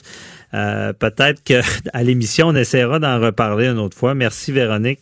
Euh, c'est ce qui s'est passé. C'est un sujet un peu plus controversé. On va aller dans euh, du plus léger du spectacle. Il y a Michael Bugley, le charmeur. même moi, je le trouve charmeur, gentleman. je pense qu'il est bon. Puis il est au centre Vidéotron samedi. Ouais, et il a prouvé encore une fois que c'est un homme super élégant, un homme charmant. C'est carrément comme tu l'as dit, un mhm. gentleman. Et là, c'était son passage au centre Vidéotron, 14 ans après son dernier passage euh, du côté Québec. Et euh, il y a deux mots qui ressortent partout là, dans tous les articles concernant sa présence à Québec, c'est élégance et romance. Donc, euh, Michael Bublé, là, qui a carrément charmé le centre vidéo. Élégance et romance, parce que à notre ère, Michael Bublé, c'est le... Bon, j'ai toujours de la misère avec mes noms. C'est le les, crooners là, de l'époque. Il, y a, y, a, des chansons très connues des crooners. En tout cas, j'ai pas les noms avec moi, mais euh, Barry White, euh, ce style-là. Je veux dire, à notre époque, euh, Michael Bublé n'a pas tant que ça, là, des crooners. Non, c'est un crooner euh, des temps modernes, hein, si on peut le dire comme ça. Puis euh, il offre toujours des concerts irréprochables, des concerts très bien léchés. Et parfois, c'est un peu ce qu'on lui reproche. Est-ce qu'il va trop de façon, de façon tout prévu? Mais là, il est allé avec beaucoup de spontanéité là, durant son spectacle au Centre Vidéotron. Et les gens ont vraiment apprécié. Il y a eu des bains de foule, des selfies aussi avec des fans et un super duo avec euh, une spectatrice là, qui, qui habite en Beauce, qui était au spectacle. Ils ont chanté la chanson Home ensemble. Ah ouais, OK. Quelqu'un vraiment d'une spectatrice qui a invité sur scène? Tout à fait, tout à fait. Mais c'était prévu ou il a décidé de faire ça ce ben, soir? écoute, écoute. Est-ce qu'il a fait la même chose au Centre Bell? Ça pourrait nous sonner une cloche là, à savoir est-ce que c'était euh, prévu ou non. Mais je pense que quand même, là, la personne qui est allée choisir dans la salle, euh, mhm. ça s'est fait là, comme ça sur un, un coup de tête. OK, je comprends bien. Mais en tout cas, Michael Bublé, qui a vraiment l'image, euh, euh, du, du crooner, puis je comprends qu'il les gens ils projettent d'avoir cette image-là, mais je pense que c'est normal pour ce genre de chanteur-là. Il faudrait pas, on parlait de, choses publiques, lui, il faudrait pas qu'il se fasse prendre euh, par un petit vidéo en train de sacrer après quelqu'un à l'épicerie, parce que ça passerait pas, là. C'est son image, il l'a. Je sais pas ce que t'en penses, mais ça serait surprenant. Je dis pas qu'il est blanc comme On serait déçus. On serait déçus. Mais aussi, je trouve que ça va pas nécessairement avec sa personnalité. C'est pas le genre de, de, de personne qui, qui amène les frasques, qui va euh, être dans euh, les actualités euh, du côté des potins pour des, des, des, des, trucs malsains. Là. Mm-hmm. on parlait de l'artiste et de l'humain. de bon gars. Ben, c'est ça, du bon gars. On parlait de l'artiste et de l'humain, séparer les deux, mais je pense qu'en général, on aime que notre artiste soit l'image qui qu'il est en tant qu'artiste, l'humain aussi. Je pense que ceux qui survivent longtemps, c'est pas des pestes dans la vraie vie puis euh, des anges dans, du, dans, le milieu artistique, là, me semble habituellement. En tout cas, disons que, ça aide, hein? ça, met, ça aide à mhm. mettre les gens de côté puis surtout les gens de la production avec qui tu travailles. Donc, mhm. c'est le sixième euh, concert, la sixième tournée là, en carrière pour Michael Bublé. Il y avait un orchestre de 34 musiciens, euh, trois choristes aussi qui étaient avec lui sur scène. supposément que c'était beau de A à Z. Il a chanté entre autres Sway Haven't Met You Yet et Feeling Good. OK. Bon, et euh, j'étais là, euh, Weezer Festival, euh, Ville de Lévis. Bon, j'étais là, c'est... Weezer, c'est tout, tout, le temps gagnant. Et c'est des hits après hits, là. Mhm. Puis euh, ils ont vraiment réussi à conquérir euh, encore une fois le public. C'est euh, la dernière visite qui remontait au Festival d'été de Québec en 2013. Donc de belles retrouvailles là samedi du côté du Festival de Lévis avec Weezer. une très grande foule, public nombreux, ambiance survoltée. les gens chantaient, les gens dansaient avec eux. le public a, carrément répondu à l'appel. Mhm. Et je trouve ça toujours fascinant le, le festival là euh, la manière qui, qui, amène les, spectacles d'une manière familiale. Moi, c'est ce qui m'a marqué. Parce que j'étais allé il y, a, longtemps Et seulement de voir les jeux gonflables sur place avec les enfants, là, ils pensent famille, là, poussette acceptée en pleine foule, la, grosse affaire. C'est vraiment la, marque de commerce. Mais ben, ça a commencé comme ça, le festival. Au départ, c'était les spectacles de montgolfière, les manèges, barbe à papa, homme de tir, euh, let's go, amenez-les. Mm-hmm. Euh, donc vraiment, euh, c'est le, le, message premier du festival, que ça soit très familial. Et maintenant, on a de plus en plus des spectacles d'envergure qui viennent se jumeler justement à la programmation familiale. D'envergure. Et euh, je suis pas là pour faire de la pub, là, mais félicitations à l'Aube. L'Aube, c'est les, les, les, choses auditives. OK? On va au festival, on va là avec les enfants. Notre première crainte, évidemment, en tant que parent, c'est euh, le, c'est fort, là, un spectacle. Mmh. apporter des coquilles, là. Ouais, mais apporter des coquilles, mais le festival a pensé à ça. Moi, j'ai trouvé ça fort. Sur place, il y a un kiosque de l'aube et euh, tu peux euh, louer ces coquilles-là ah, pour tes enfants. Ouais. honnêtement, là, ça, ça enlève des casse-têtes. Et euh, c'est drôle à voir les, les, petits bouts de chou avec les grosses, les grosses coquilles rouges qui écoutent un spectacle. Parce que moi, honnêtement, j'avais pas ce réflexe-là de dire je vais aller voir un bon spectacle comme Weezer avec mes enfants. Il me semble que ça, prenait le festival pour euh, donner cette idée-là, ce que je trouve très agréable. Oui, tout à fait. Donc, euh, ensuite de ça, Céline Dion. Euh, dans un film, peut-être? Oui, c'est une comédie française qui se nomme J'irai où tu iras, donc titre euh, de la fameuse chanson de Céline Dion qui a été écrite par Jean-Jacques Goldman, mhm. qui est sortie en 95 sur l'album 2, qui reste à ce jour euh, l'album francophone le plus vendu au monde. ça raconte le voyage de deux sœurs qui s'en vont vers Paris, puis il y en a une, il y en a une, l'une. c'est il y en a une. Bon lundi tout le monde. c'est l'une d'entre elles qui veut passer une audition là, pour devenir pour Céline Dion. C'est une comédie dramatique et Céline Dion, c'est la grande question. Est-ce qu'elle apparaît dans le film? La réponse est non. Elle est vraiment au cœur du scénario. Et dans le scénario, mais elle joue pas dans le film? Non, c'est ça. Elle est au cœur du scénario. Dans le fond, c'est les deux sœurs. Là. Il y en a une des deux qui veut devenir choriste pour elle, mais on la voit jamais. On voit par contre des pancartes là avec euh, le visage de Céline Dion puis tout ça, mais euh, la vedette, là, Céline Dion, la diva, ne fait pas partie de la distribution du film. Je comprends bien. Donc, elle, prête son nom, euh, son image. C'est la vraie Céline dans le film. Ce n'est pas un personnage. Voilà. Mais c'est ça. Et est-ce que Céline Dion, bon, qu'on voit avec la mode. Euh, est-ce qu'on la verra dans des films bientôt? Ben, d'après toi? Euh, il y a des documentaires là, qui s'en viennent parce qu'il y a plusieurs projets avec Céline Dion. Là. Entre autres, euh, prochainement, un documentaire sur David Foster. c'est un réalisateur, un compositeur canadien. Il est derrière plusieurs succès de Céline Dion. on pense entre autres à Power of Love, Because You Love Me, The mm-hmm. Prayer. Donc, ça va être intitulé David Foster Off the Record. Et c'est un documentaire qui va être présenté en première mondiale Là, ça s'en vient, c'est au Festival international du film de Toronto. C'est le mois prochain. Et il y a aussi des films biographiques, euh, deux en fait, là, qui sont attendus concernant Céline Dion. Un hommage à Céline Dion, The Power of Love, la vraie vie d'Adeline Dieu, ou encore Famous. Bon, euh, on ne sait pas trop c'est quel film mhm. encore qui va être utilisé, euh, mais on sait que ça va être doté d'un budget de 30 millions. Et finalement, un cinéaste québécois, Marc-André Lavoie, qui est derrière un long métrage autour de l'enfance de Céline Dion. Oui, mais OK. Bon, là, on va spéculer un petit peu. Là à Véronique. Euh, là, c'est toutes des, des, des, documentaires, c'est toutes des choses sur elle. Mais est-ce que tu penses qu'on pourrait l'avoir comme actrice? Bien, elle a, elle a d'ailleurs euh, dernièrement euh, levé la main pour dire, écoutez, moi, j'aimerais ça faire du cinéma. j'aimerais ça. Je dis pas que j'ai nécessairement le talent pour, mais si je suis bien coachée, d'après moi, on pourrait faire quelque chose de pas si mal. Ouais. Je pense qu'en levant la main, on, on, verra Céline Dion prochainement dans, dans un film près de chez vous. Qui sait? Qui sait? Parfait. Merci beaucoup, euh, Véronique, euh, pour cette chronique showbiz. On se reparle demain. Bye bye, merci. Hein, restez là avec euh, c'est l'heure déjà de répondre à vos questions. On revient sur un sujet plus lourd, ce qui s'est passé en fin de semaine aux États-Unis, tuerie dans le Walmart. On vous demandait de, poser vos questions. je vais être en présence de Paul Laurier, ancien enquêteur de la SQ. Euh, pour y répondre, à tout de suite. Avocat à la barre. Avec François-David Bernier. Des avocats qui jugent l'actualité tous les matins. Je suis avec euh, Paul Laurier, qu'on avait en chronique plus tôt, sur cette tuerie-là. Euh, qu'est-ce qui se passe aux États-Unis? Les armes, c'est toute euh, une histoire. Bonjour, rebonjour, Paul. Bonjour, François David, ça va?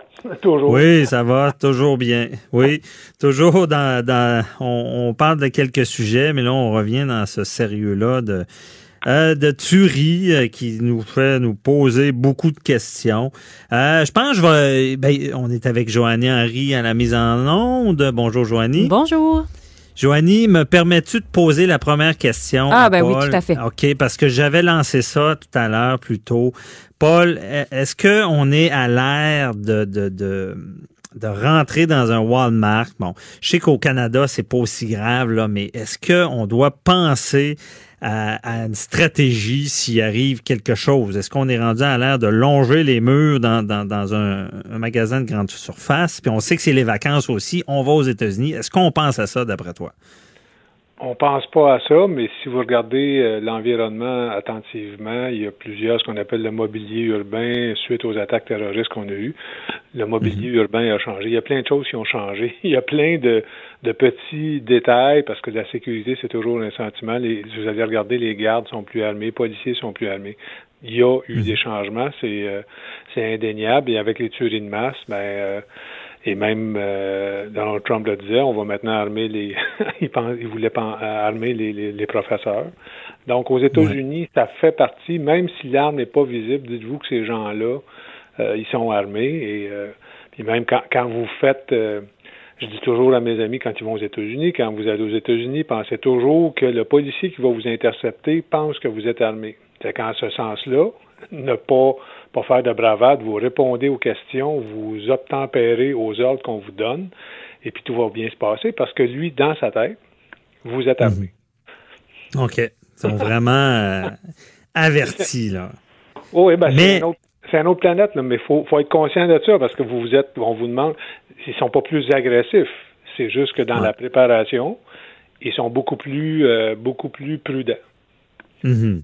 Non, je comprends, puis ils sont prudents, mais là, on parle de la fin de semaine dernière et c'est arrivé quand même, malgré qu'ils sont formés. Moi, je, te parle en tant que citoyen, là, je, vais, je vais y aller aux États-Unis. Est-ce qu'il y, a, euh, y a des façons de faire? Si ça arrive, moi, à un moment donné, j'avais, à l'époque, j'avais, il y avait d'autres tueries comme ça. J'avais parlé avec euh, ma conjointe, j'avais dit, euh, écoute, si on a deux enfants, s'il y avait de quoi, tu t'en prends un, tu le couvres, puis moi je prends l'autre. On avait déterminé ça. Je suis même surpris d'avoir même pensé à ça. Est-ce que maintenant on pense à ces affaires-là?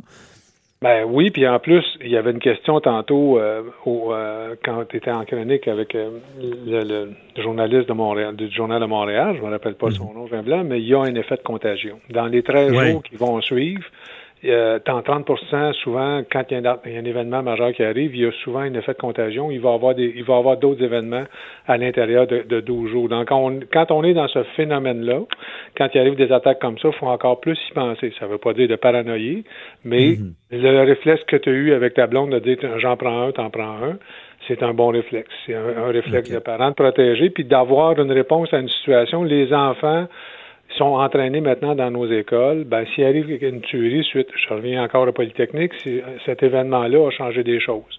Ils ont mhm. maintenant une préparation, ça ne veut pas dire de, de, de, de, paniquer, de paranoïer, de dire que ça va arriver, mais d'être juste de fait d'y penser, de dire ben, si ça arrivait, qu'est-ce que je ferais? Ben, on va déjà avoir une partie de la solution parce que vous pouvez euh, geler. La, pire chose qui peut arriver, c'est de geler sur un événement. Alors, il faut mhm. avoir un plan B, l'alternative, sortir, regarder des sorties. Évidemment, euh, si vous allez au Walmart à Orlando, c'est vous allez voir, il y a du monde, mais il faut déjà aussi penser, est-ce que vous êtes obligé d'y aller? Est-ce que vous pouvez y attendre une autre, euh, un autre temps de la mhm. journée? Donc, il y a des bons moments d'y aller, puis vous êtes dans une foule, et c'est une, une réalité aux États-Unis. OK, c'est une réalité, mais pas, je veux savoir, est-ce qu'il y a des, des façons de faire lorsqu'on est sur place? Là, là je, veux, je veux pas que les gens pensent que je suis dans la paranoïa, mais euh, je le suis un peu pareil. Euh, là, on dit, bon, repérer les sorties. Euh, bon, avoir un plan, si on a des enfants, un prend l'autre. Est-ce qu'il y a d'autres choses? Est-ce que, est-ce que les gens, les, les plus touchés, sont souvent dans le milieu de nulle part ou il faut-tu se promener dans les allées? Je sais pas, y a-tu de quoi? Ben, je vous dirais, puis ce qui est enseigné aux, policiers, c'est des trucs simples, les barricades. Regardez les structures qui sont solides. S'il y a un poteau, c'est un, poteau d'acier, un poteau de ciment. C'est une bonne barricade. Si vous localisez le tireur, ben vous, déjà vous barricadez puis être, dans pas être dans son axe dans son axe de tir. Euh, évidemment, si vous avez une fuite, une sortie, vous sortez, vous appelez la police, vous textez, vous avez vous faites le 911. Il y a plein de petits trucs qui sont toujours les plus simples. La, mhm. sécurité, c'est premièrement vous barricader, vous devez pas affronter cet individu-là, essayer de le raisonner, il est armé. quand ça commence à tirer, les détonations vous allez voir, c'est assez impressionnant. Je ne souhaite ça à personne, mais une détonation, mhm. c'est impressionnant. Vous allez vite réaliser qu'il se passe quelque chose. Vous allez voir que les gens vont se mettre à crier. La barricade, la protection, vous faites le, vous vous cachez le plus longtemps possible dans un endroit le plus sécuritaire possible, mais c'est pas facile à faire parce que vous ne connaissez pas nécessairement l'endroit. Mais un mur de mhm. ciment, Mais ça reste un mur de ciment. c'est des choses que malheureusement on, peut se permettre de vérifier en entrant dans, ces, grandes surfaces-là. C'est, euh, on est peut-être rendu là. Euh, Paul, je laisse la place aux auditeurs après, là, mais dernière question. Est-ce qu'on doit se méfier du monde? lui, il y a de la louche, puis je me tiendrai pas proche. On va jusque-là? Ou... Ben, je vous dirais que c'est c'est instinctif. Hein. On est à la base des animaux. On, c'est instinctif. Vous allez le voir dans votre périmètre. Vous, le voyez des comportements. Vous le faites instinctivement. Si vous allez dans le Bronx, euh, mhm. si vous allez dans, euh, le, euh, voyons, sur Times Square, vous, oui, il y, a des parties festives. Puis quand vous rentrez dans les parties plus noires, vous avez instinctivement des réflexes. Fiez-vous à vos réflexes, fiez-vous à votre instinct. Je pense que mhm. c'est, c'est la meilleure, la meilleure solution. OK. Désolé pour ça. Il fallait en parler. C'est un peu paranoïaque, mais je pense que, en tout cas, moi, je, vais, je vais prévoir ça aux États-Unis. Dommage. Puis en plus, avec ce, genre d'entraînement-là. Euh, bon, Joanie, euh, question du public. Je vais laisser un peu de place. Il y a André de Montréal qui demande est-ce que les méthodes d'enquête sont les mêmes lorsqu'il s'agit de terrorisme domestique versus du terrorisme externe? Et c'est quoi vraiment les principales différences entre les deux? En fait, si c'est un terrorisme domestique pour les policiers, ça va être beaucoup plus euh, facile, entre guillemets, parce que, évidemment, on a accès à des ressources locales. Si on a, exemple, une cellule externe, si on parle de terrorisme international, et euh, les mouvements qu'il y a eu en Europe, il faut monter à plusieurs pays, ça, ça implique du droit différent, ça implique des délais différents. En, termes de, c'est les mêmes techniques, Sauf mhm. que je vous dirais qu'au niveau domestique, en général, on connaît, euh, et d'ailleurs, je regardais, là, M. Trump s'est adressé à la nation et il a demandé au, FBI de cibler, d'augmenter les ressources, puis d'avoir un plan vraiment, puis lui cible les médias sociaux euh, pour euh, la réforme, la, propagation de la haine. Donc, ça reste pas mal tout le temps la même, le même terrain de jeu, je vous dirais, probablement mhm. plus facile au niveau domestique. OK. Bon. Parfait. Puis c'est vraiment interne, là, puis externe, c'est un peu la même chose. Oui, mais c'est ça. Si j'ai affaire à une cellule d'Al-Qaïda qui est basée à l'extérieur ou de, de l'État islamique, qu'on dit mort, mais il commence à avoir encore des attaques, il y a une recrudescence d'attaques, ben, mhm. c'est beaucoup plus difficile d'avoir les ressources, d'avoir les suspects, d'avoir le renseignement, ce qu'on appelle le renseignement, pour être mhm. capable de porter des accusations, parce qu'à la base, c'est toujours, euh, ça, ça, prend une preuve hors de tout doute raisonnable. Ouais. C'est plus large, là, tout ça. Là. OK, je comprends bien. Ouais. Euh, Joanie, une autre question? On a Jean-Charles de Saint-Félicien qui demande euh, est-ce qu'un registre des armes à feu peut vraiment permettre de sauver des vies et diminuer le nombre de victimes?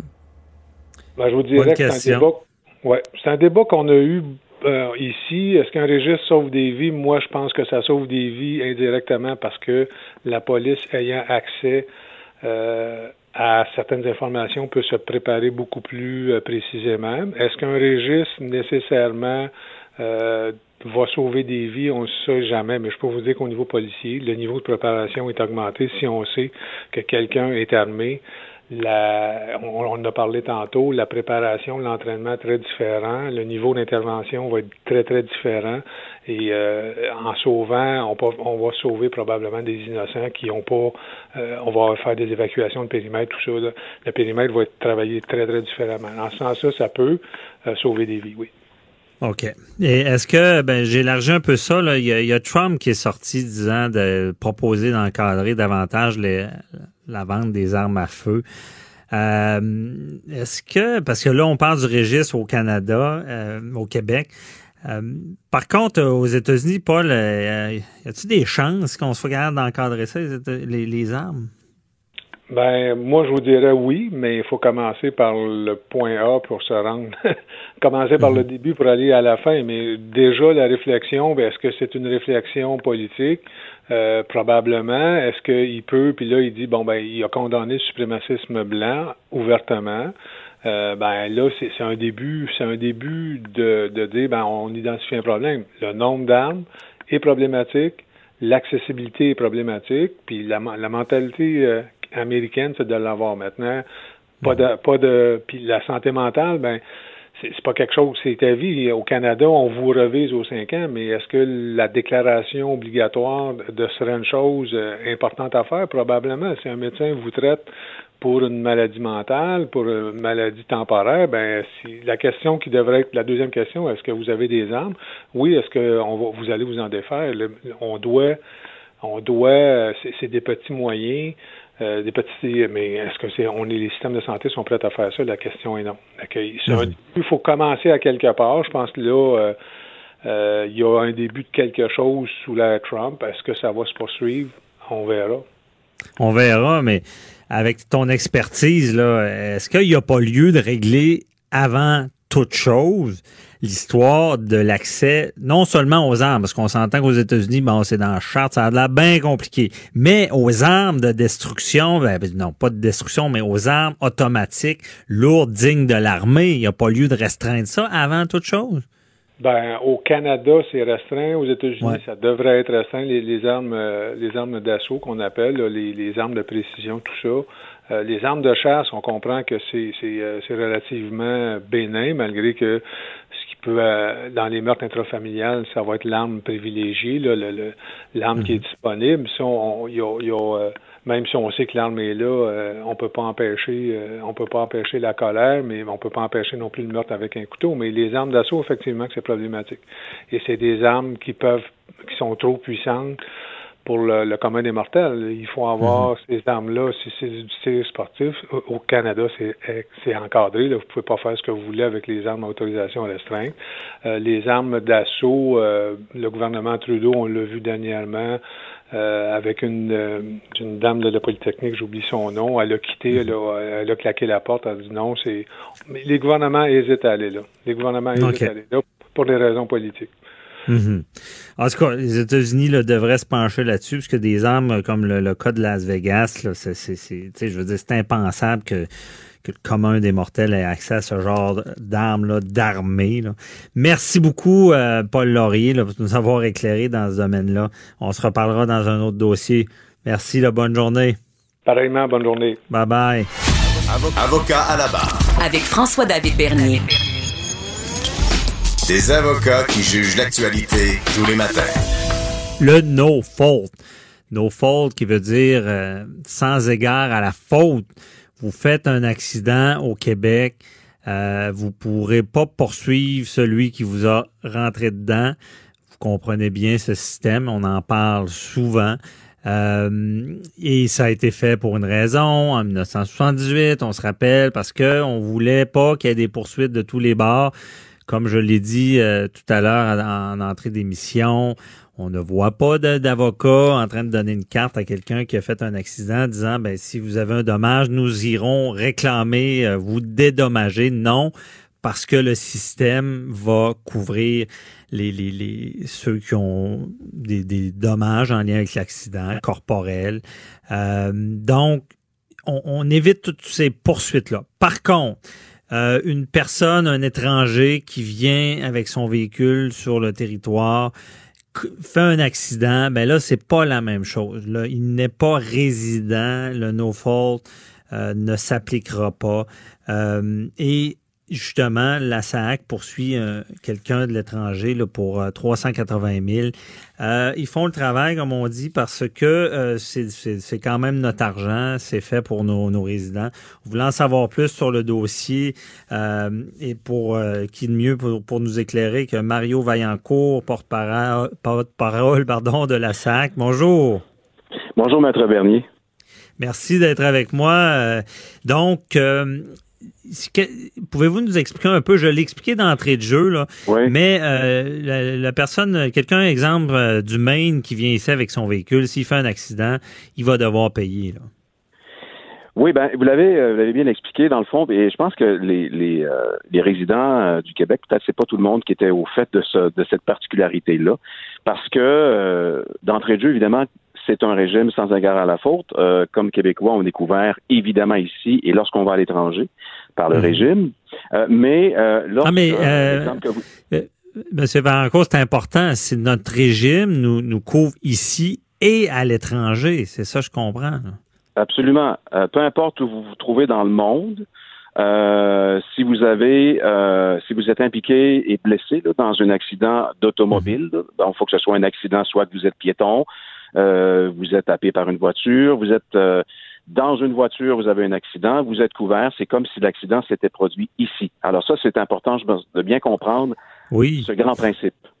Ben c'est ça. Je pense que ça vient euh, nous faire aimer encore plus le, notre système euh, sans égard à la faute, là, honnêtement. Ah oui, absolument, tout à euh. fait. Et ça aussi, je pense que c'est, je pense que les gens sont au fait de ça, mais euh, c'est important de, de, de, le répéter. Lorsqu'on est à l'étranger, on, on, on, est couvert. Évidemment, on recommande aux gens là de, de nous contacter euh, lorsque ça arrive pour les, les, les suivis en termes d'indemnisation. Mais ben oui, mais moi, cordonnier mal chaussée, j'ai, me semble, j'avais comme dans la tête c'est mes assurances voyage qui protégeaient ça. Mais euh, c'est bien de le rappeler. Ben, c'est sûr que là, on parle d'accident de voiture, mais si vous mhm. avez, évidemment, les gens comprennent qu'ils doivent avoir une assurance. Euh, s'ils ont, par exemple, un ennui de santé, là. ça, évidemment, euh, on comprend très bien que lorsqu'on va aux États-Unis, et il faut se protéger. Euh, il faut avoir une assurance euh, suffisante parce que on est susceptible, évidemment, lorsqu'on va avec notre voiture dans le Maine ou dans le Vermont ou dans le Connecticut, euh, si on a un accident, on peut être poursuivi. Alors, au niveau civil, il faut avoir une responsabilité. Mais sur l'aspect des dommages corporels, la Société de l'assurance automobile vous couvre. OK.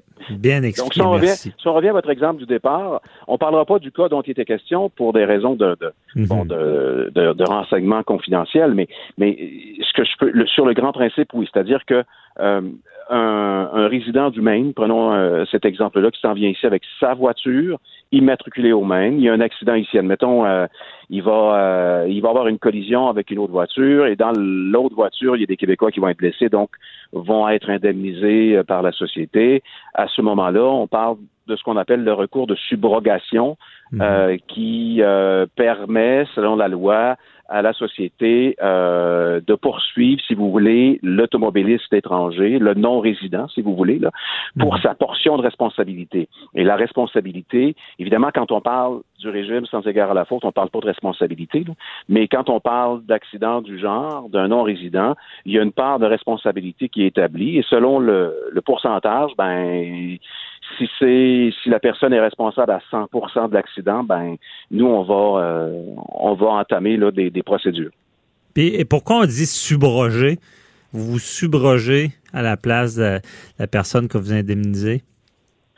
Ben, écoutez, ça, c'est sûr que dans moi, je suis capable de vous expliquer le grand principe, mais euh, n'étant pas avocat moi-même, mais c'est sûr que sur le grand principe, c'est la, la, la, société euh, donc peut euh, aller aller chercher des sommes auprès de ces automobilistes-là et non résidents qui sont ici. Et mhm. l'inverse est aussi possible à l'étranger, c'est-à-dire que si vous avez vous un accident euh, aux États-Unis, ben euh, nous on peut on peut entamer le même recours, si vous voulez, là, envers l'automobiliste américain, on parle des États-Unis, qui, qui mhm. vous a causé des dommages corporels sur le même principe. Ben bien dit. On va, on va faire un travail d'équipe. Je vais aller sur le bout encore plus judiciaire, subroger, ce qui veut dire que théoriquement, la personne qui a des droits, c'est euh, le, celui qui a été euh, la victime, celui qui, qui, a eu le dommage. Donc, en temps normal, vous avez un accident, vous pourriez poursuivre. Mais vu qu'il y a un régime de nos forts et que c'est payé par vous, la SAC, donc, euh, moi, je suis payé et vous, ben, la SAC va se subroger, va prendre la place de la personne qui a l'intérêt pour poursuivre et va poursuivre à l'étranger. Tout ça est légal. donc, c'est un petit bout d'expliquer. Ah, merci. Travail d'équipe. Euh, ensuite de ça, ben, euh, vous, vous avez en tête là, de justement, de, c'est pas des choses que vous laissez aller. Là. Il y a beaucoup quand même de, d'argent que vous êtes allé chercher euh, en poursuivant ou en faisant des réclamations là, qui, à l'étranger. Là. Ben absolument. Là, on donnait des chiffres là, dans l'article qui est paru. Il y a quelques jours, bon, autour de 13 millions là, qui ont été récupérés mm-hmm. dans euh, beaucoup de beaucoup de recours qui ont été intentés là auprès de, de, de non-résidents. Là, on donne l'exemple d'un Américain, mais ça peut être quelqu'un qui vient d'un autre pays aussi. Là. Mais c'est mhm. juste c'est important de bien comprendre le principe. Évidemment, nous, comme Québécois, on est couverts par le régime. Mais si un étranger arrive ici, un non-résident arrive ici avec sa voiture, et, et ce qu'il faut ce qu'il faut spécifier, c'est que le non-résident, s'il est à bord, je sais pas moi, il vient vous avez vous avez quelqu'un euh, qui vient chez vous, euh, un résident du Maine, vous vous allez en ville avec votre voiture, vous avez un accident, ben la personne va être couverte parce que l'accident survient dans une dans un automobile immatriculé au Québec. OK, on comprend bien. Donc, c'est ça. C'est vraiment, il faut, si le véhicule est immatriculé d'ailleurs, là, c'est là qu'il peut avoir une responsabilité. Et par contre, dont euh, l'exemple d'un touriste qui va louer une voiture, là, il va être couvert aussi, je pense. Oui, parce que la voiture est immatriculée ici. Alors, euh, c'est ça. C'est vraiment lorsque la, l'accident survient avec un non-résident qui est à bord d'un véhicule qui n'est pas immatriculé au Québec. Mm-hmm. OK, on comprend. C'est un principe qu'il faut garder, oui, c'est ça, oui. Parce qu'il y a des droits reliés à une plaque, il y a des frais, il y a des sommes, donc c'est pour ça qu'il va, et là, il va être indemnisé. Là. Oui, c'est ça. Puis, puis tout ça revient à, à, la base dans le fait que dans le fait que nous, euh, euh, comme comme résidents, on paie évidemment des contributions euh, d'assurance via notre permis de conduire, via notre euh, certificat de notre plaque d'immatriculation, qui fait en mmh. sorte qu'on est couvert par le régime. Là, bon, quand, et quand on dit qu'on est couvert, vous savez qu'il y a beaucoup de choses. Là, bon, évidemment, les blessures corporelles, euh, les, les, des frais, des frais de, avec des spécialistes par la suite. Il y a des, vous avez, vous pouvez aussi être compensé pour votre salaire que vous n'aurez pas pendant un certain temps. Euh, même les gens, euh, bon, si vous êtes aux études, il y a des choses qui existent. Alors, vous, vous, il, y a, il, y a, des compensations assez, il y a, beaucoup de, de compensations en termes d'indemnisation qui sont, euh, qui peuvent être versées. Là. Évidemment, ah, chaque cas en est un là, mais euh, au global, les, les, les tout ce genre d'indemnisation et tout ça, toute la gamme est possible. Mhm. OK, je comprends bien. Euh, et pour certaines personnes, ils vont dire, coudon, euh, il y a, euh, c'est quand même des gros montants. On parlait de 180 000. et, là, la personne n'aura peut-être pas les moyens de payer l'Américain. Il va se sauver ou on n'aura jamais cet argent-là. Mais mhm. pour bien comprendre, vous, c'est souvent l'assureur de la personne aux États-Unis. Les gens sont assurés quand même dans d'autres pays. Là. Oui, tout à fait. Comme nous, comme nous, comme Québécois, on va s'assurer lorsqu'on va se promener aux États-Unis parce que, euh, comme je mhm. disais tantôt, euh, si on a un accident avec euh, et qu'on cause nous-mêmes des dommages à, un non-résident, il y a des possibilités qu'on soit nous-mêmes poursuivis parce qu'évidemment là-bas c'est pas le régime comme ici.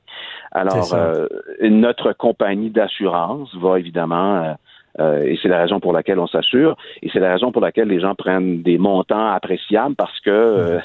je pense que mhm. ça, ça peut ça peut ça peut ça peut représenter des sommes assez importantes. C'est ça, ça peut, ça peut monter vite. Mais vous l'expliquez bien. on va être couvert pour nos dommages, mais soyez assurés si vous en causez à d'autres. Ça, c'est pas la SAC qui va payer pour ça. Euh, très bien expliqué. Merci beaucoup, Mario Vaillancourt. très éclairant. Ça me fait plaisir. Merci, Maître Bernier. Bonne journée. Merci. Bye-bye. Euh, Mario Vaillancourt de la SAC. C'est déjà tout pour nous. Ça va vite aujourd'hui. Euh, donc, euh, gros dossier. merci beaucoup à toute l'équipe. Véronique Morin à la recherche, Joanne Henry à, la mise en onde, Luc Fortin qui supervise tout ça, Véronique Racine également qui fait sa chronique et qui nous aide à travailler à cette émission judiciaire. on vous invite encore une fois à nous écrire sur le 187 Cube Radio.